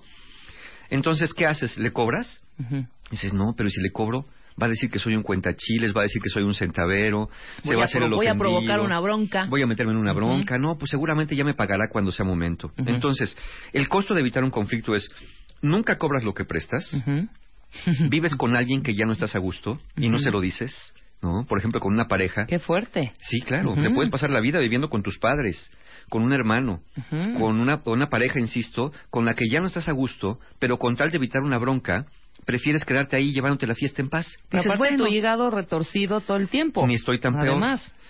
trabajas en lugares que ya no quieres, soportas a jefes que te maltratan, a compañeros que te bulean y a personas que te desprecian, con tal de ser el buenito de la oficina, ¿no? Sí. El calladito, el que nunca dice nada, el que siempre está de acuerdo. Te cuesta decir que no, toleras abusos de manera de- relativamente voluntaria, proyectas conformismo y proyectas debilidad de carácter y haces que te agarren de cochinito por ser el famoso evitador de conflictos. Dejas que las cosas se estanquen por años a veces. Y canaliza los sentimientos, porque los tienes, de rechazo, de frustración, de enojo. Eh, Los canalizas o a través del aislamiento o a veces a través del consumo de sustancias. O hay una cosa que se llama en psicología desplazamiento, un mecanismo de defensa. A lo mejor en el trabajo te tratan muy mal y vas y te desquitas en la casa. Ajá. O al revés, en tu casa con tu pareja, te estás llevando del nabo Y y llegas te con tus desquitas en la calle, trabajo, o claro, en el en tráfico calle, con alguien, tráfico, sí. o te desquitas con las personas de servicio, con el mesero, con el acomodador, con el bolero, o con tus subalternos en la oficina. ¿no? Entonces estás desplazando esa frustración que no puedes sacar en un lugar porque le temes al conflicto y la estás desplazando en un lugar donde tienes jerarquía, donde tienes autoridad, para, porque ahí sí dices aquí, el, no busco quien me la hizo, sino busco quien me la pague. Ese sería un dicho utilizado por los eh, evitadores de conflictos. Ahora, habrá que ver también cuál es la importancia real del tema que nos mete conflicto, porque una tragedia griega sobre el refrigerador entreabierto a lo mejor no es para tanto, ¿no? Eso sí. Y hay que ver también por qué es malo evitar conflictos, si, si evitar el conflicto resuelve o no el problema. Porque a lo mejor quedarte callado hace que las cosas de veras se distiendan y ya no pasó nada. Pero a veces quedarte callado, como dije, es echar la mugre abajo del tapete y cuando se acumula, pues luego ya está todo podrido, ¿no? Entonces, no ayuda, no ayuda eso. Ahora, ¿a qué le temen los evitadores de conflictos? Le temen a la reacción del otro, a que los castiguen o a decepcionar. Sobre todo, por ejemplo, cuando son figuras de autoridad, o temes al castigo o, o- o figuras de relación muy fuertes, o temes a que decepciones, ¿no? A que no, no te creí capaz, fíjate, Rebeca. Nunca te creí capaz de hablarme así. Yo Sí, tanto sí, que sí. te he dado, dices, no, puede ser, ¿no? ¿Qué hice? Lastimé a esta persona. En las parejas, una persona excesivamente demandante puede disparar en el otro conductas de evitación. Es decir, a lo mejor no eres evitador de conflictos en el trabajo, pero sí en la casa. ¿Por qué? Porque tu pareja de todo te truena los dedos. De todo ya te está diciendo. ¿no? A ver, Mario, ¿qué pasó? ¿Qué pasó de qué? ¿Qué te O sea, dije? depende del, em- del ambiente en donde te estés eh, de- de- Desarrollando. ¿Qué te dije de no subir los pies al, al sillón? ¿Qué te dije de limpiarte los pies en el tapete? Ay, bueno, ya, ya me los voy a limpiar. No, no, bueno, ya. Ve y límpiatelos ahorita. Entonces, en ese momento es como, ¿sabes qué? Yo mejor llego más tarde. Ya le agarro mejor dormida. Este, hago como que me limpio los pies porque esa es otra.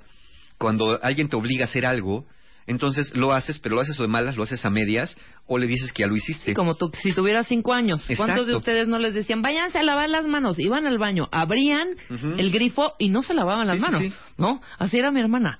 O sea, abrir y ya, ya viniste hasta acá, ya lávate las manos. Ah, no. Abierta la- el grifo y no se las O lavaba. lávate los dientes, nomás te echabas tantita pasta en la boca y ya Y para que vieras esa pasta, ¿no? Exactamente, como Exacto. niños de dos años. Entonces, le temen a la reacción del otro, les temen a las emociones derivadas de los conflictos, porque ante los conflictos hay dos perspectivas. Una que se llama orientada a los sentimientos y otra orientada a los pensamientos. La orientada a los pensamientos, a los, pensami- a los sentimientos, perdón, esta no- la tienen personas hipersensibles a lo que el impacto emocional e- es una prioridad sobre los hechos, ¿no? El chiste no es sentirme mal, el chiste es evitar sentirme triste, enojado, molesto o que otro se sienta triste, enojado, molesto conmigo. Y la orientación hacia los pensamientos, sabes que todas las cosas, las decisiones importantes, tienen un cierto costo emocional, no te gusta enfrentarlo, pero llegado el momento lo haces y buscas que cause el menor impacto posible, pero el mayor beneficio para la relación o para el sistema o la persona. Los evitadores de conflictos también temen a que su imagen se vean dañadas, no quieren ser los malos del cuento, por eso a veces van aguantando, aguantando, aguantando, o provocan que el otro tro- termine la relación con tal de no ser ellos. Eh, su autoestima está muy lastimada. Y otra, otra cosa que le temen los evitadores de conflictos es que tienen una incompetencia para resolverlos. Es decir, si tuvieron padres autoritarios que querían siempre tener la razón, que eran repartidores de culpas, ya hablamos el programa pasado de eso, que exigían obediencia y devoción ciegas, que no escuchaban argumentos o tenían problemas para el manejo de emociones, en ese momento tú sientes que vas a perder y entonces mejor no entras el conflicto porque se disparan en ti aquellas discusiones con tus padres de la infancia donde no había manera de ganarles, donde te decían y te me callas y no me retobes y tú fuiste y no me digas mentiras porque tú sabes, entonces dices no espérate esto Sí, se va a disparar como las voces de mi mamá, ajá. yo mejor lo evito porque Huyo. ya huyo, Ujú. huyo voy evitando el conflicto. Ahora es siempre, de- entonces siempre debemos enfrentar los conflictos. De hecho, no necesariamente. La idea sería sí evitarlos, pero si tenemos que estar... Bueno, si pueden prevenirlos mejor. Si pueden prevenirlos mejor. Sí, eso es lo ideal. Si pueden prevenirlos mejor. Pero si ya no los pudieron prevenir y ya están sobre el conflicto, lo mejor es enfrentar el conflicto. Insisto, no es echarle leña al fuego. En- eh, eh, enfrentar los conflictos no significa hacer de todo un conflicto. Es que ese, ese es el rollo. Eso es diferente. Mario, ¿hasta, cuán- ¿hasta dónde? Eso es una línea muy delgada. ¿Hasta qué momento ya eres el panchero número eh, mil? Entonces, ¿no? vamos a centrarnos en la solución más que en el conflicto. Como ya dije, las personas que tienen orientaciones a los sentimientos se centran en el conflicto y en lo que sienten y se olvidan de la solución. Claro. Las personas que están orientadas hacia los pensamientos saben que los sentimientos se van a involucrar, saben que no es agradable enfrentar un conflicto. ¿A quién le gusta realmente que lo regañen o estar peleando con alguien querido? No. Pero saben que lo que van a buscar es una solución para que esto no vuelva a pasar. Claro. Y para que si vuelva a pasar, pues eh, sea la menor cantidad de veces en lo que vamos teniendo nuevas reglas en- dentro de la relación. Ujú. Ahora, si es posible, resuelvan el problema. Y si no es tan importante el tema, evítenlo. Evítenlo permanentemente. Si no es tan importante. A ver, pero p- ponme un ejemplo. A ver, eh, el, te- el tema de, de la, del vaso sobre la mesa sin el coaster. Oh, ajá. Dices, Ok. ok, hay un conflicto por eso todos los días.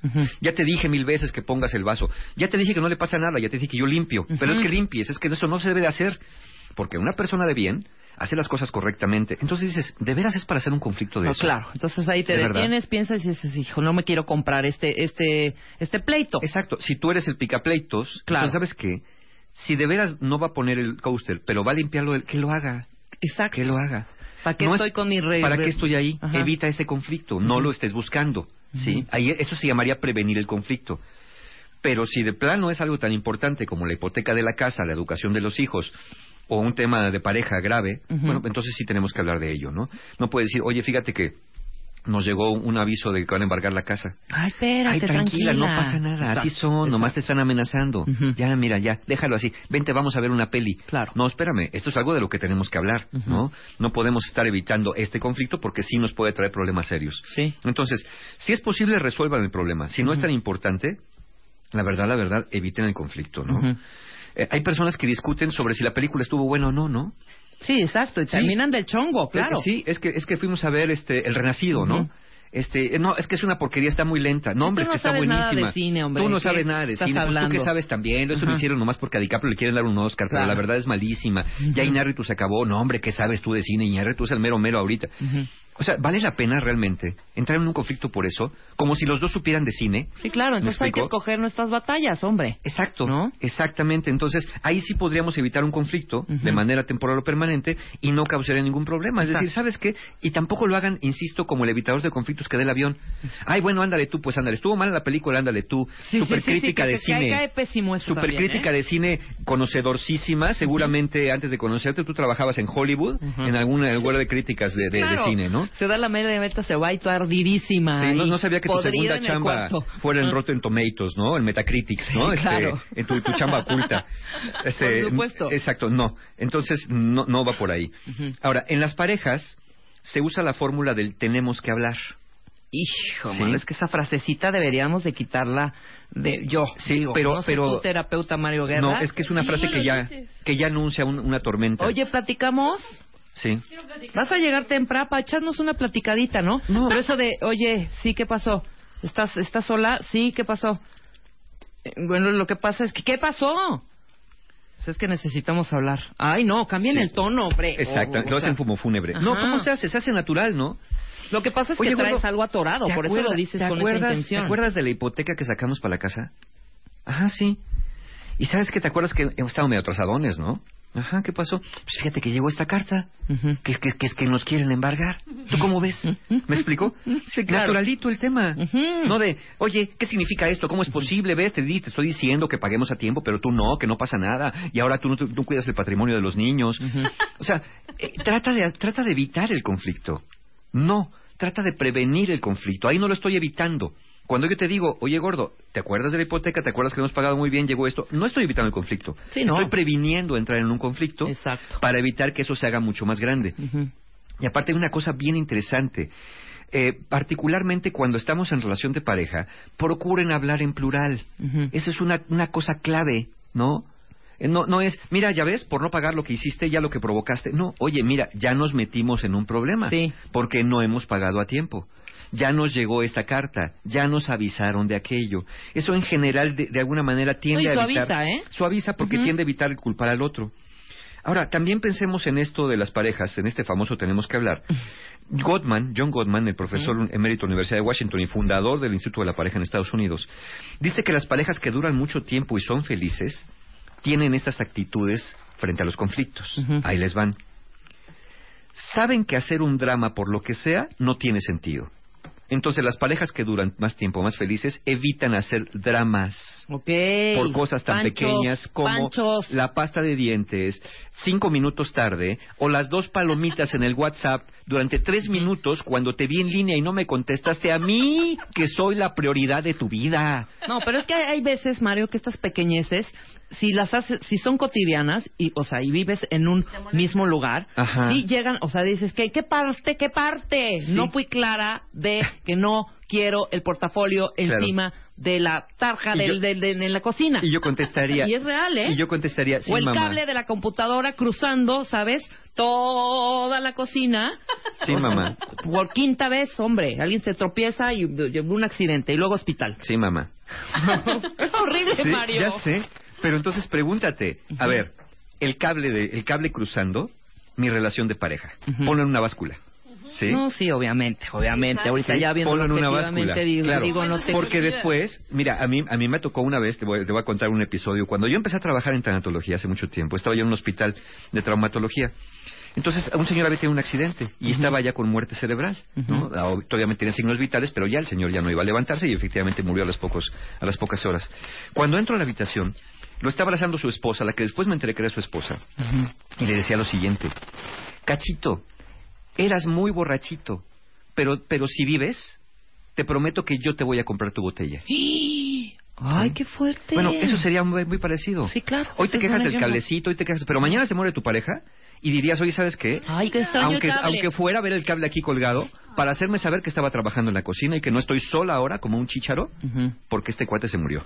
Pues sí. Digo, ahora cada quien, ¿eh? Cada quien. Sí, pero pues hay que, hay ser parejos, hay que ser Ahora, parejos. Gottman también dice que las parejas que más tiempo duran y que son más felices ante los conflictos reconocen que buscar cambiar aspectos de la personalidad de su pareja solamente va a traer frustraciones y va a crear más conflictos. Es decir, andar buscando cambiar a la pareja no ayuda. Uy, no, claro. No, no, no, no, eso sí, definitivamente no.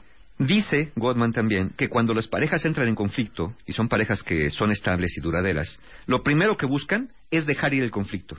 Y si el conflicto no se va, entonces buscan resolverlo. Es decir, buscan distender la presión, hacen alguna broma, hacen algún comentario, no sarcástico, no burlón, sino un comentario que le baje como la atención al asunto. Ok. ¿Sí? Eh, reconocen que evitar conflictos les aporta beneficios, en este caso prevenirlos particularmente, Exacto. y que evitar conflictos no evita para ellos renunciar a necesidades relevantes, no daña su identidad y no lo ven como perder, sino simplemente lo ven como de me voy a llevar la fiesta en paz porque esto nos conviene a los dos y les conviene a la relación. Sí, de acuerdo. Si tienes una men- mentecita sana, Exacto. una mentecita no te objetiva. metes en, claro. en tanta En, densidad. tanta- en tanto rollo, claro. Ahora, si estás, ¿qué hacemos? Si estás con alguien así, que es evitador de conflictos, que para todo le da vuelta. Veíamos aquí un Twitter, ¿no? De una persona que todo lo resolvía, ese, ese también como en Chile, el famoso perdón. Bueno, ya, perdón. Sí. Oye, es que te dije mil veces, bueno, perdón, Sí, ya. perdón, sí, la- la Pero regué, es que lo que quiero es que pongas atención. Bueno, ya te dije que me perdones, ¿qué Ah, más sí, quieres voy a que te diga? atención. No, no, no es eso Bueno, lo que ese, se ese, re- ese perdón repetitivo es una forma de evitar conflictos. Porque tú crees que pidiendo perdón la cosa va a calmarse y la otra persona lo que quiere saber es si vamos a poder evitar que esto nos vuelva a pasar. Claro. Entonces, Exacto. sí pide perdón, eso está muy bien, pero no solamente te quedes en el bueno, ya perdón, perdón, perdón, sino a ver, ¿qué vamos a hacer para que no vuelva a pasar? Te voy a explicar cómo veo las cosas. Y sobre todo, otra cosa que le pasa al evitador de conflictos, muchas veces cede, permite cosas, tolera cosas que no le gusta hacer. Vamos con la abuelita todos los domingos, vamos a, a comer a este restaurante que no me gusta. Y no dicen nada, porque dicen, bueno, pues total voy a comer, pero un día revientan, o un día, insisto, lo descargan por otra parte, y la relación ya se fracturó, Claro. porque nunca dijiste lo que te molestaba.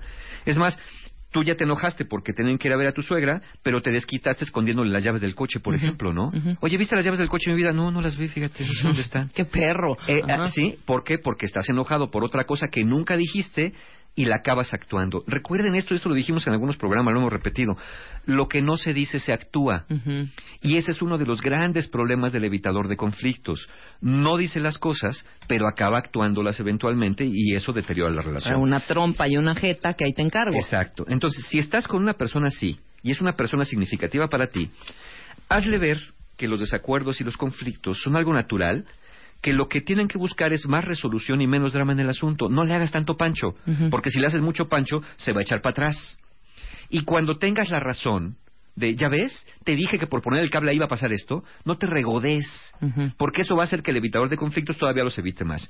Y si tú eres un evitador de conflictos y trae problemas, reconoce que enfrentar los conflictos no es grato, que eso es normal, identifica si el asunto puede resolverse o tienes que aprender a vivir con él y mantén la atención más sobre la resolución del asunto y menos sobre las emociones. Ahí está. Concéntrate en cómo le voy a hacer para resolver esto. Maravilloso, muy bien, Mario. Muchísimas gracias. No, curso. encantado de la vida. Sí, claro que sí. Venga. Quedan bien poquitos lugares para el taller La Ciencia y el Arte de Ser Pareja. Es un taller para parejas que querían que quieren tener más herramientas para mejorar su relación justamente con esto de los conflictos. Es el sábado 6 de febrero.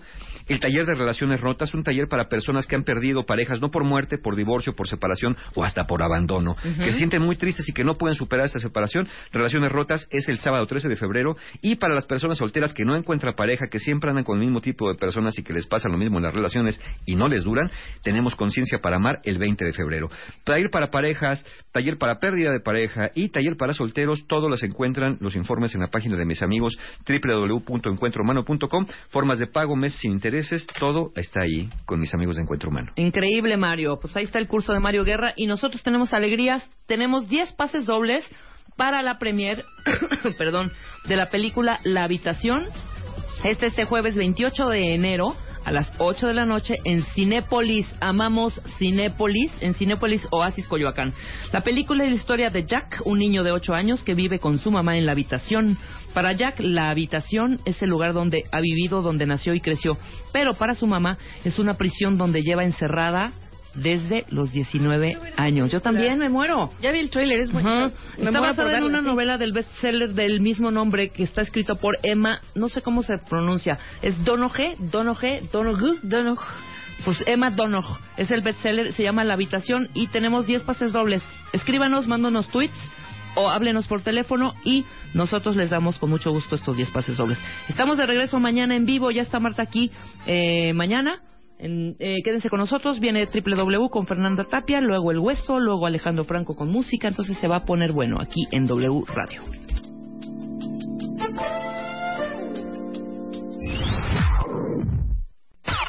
128 cosas que tienes que dejar de hacer este 2016. Deja de buscar la felicidad en algo o en alguien. Deja de perder el tiempo en Internet. Deja de andar a mil por hora todo el día. Deja de pensar que no estás listo. Deja de asfixiar a tu pareja. Deja de rogarle a quien no te pela. Deja de sentarte con la cartera en la nalga. Deja de tragar como una boa. Lo que ya no hay que hacer right now. Revista MOA. Las 128 cosas que tienes que dejar de hacer en 2016. Más, acoplarte sexualmente en pareja. Las virtudes de ser introvertido. Deja de arrastrar tu pasado. Aprende a soltar. Más 160 páginas de amor, ciencia, salud, fuerza e inspiración para este 2016. Una revista de Marta de Baile.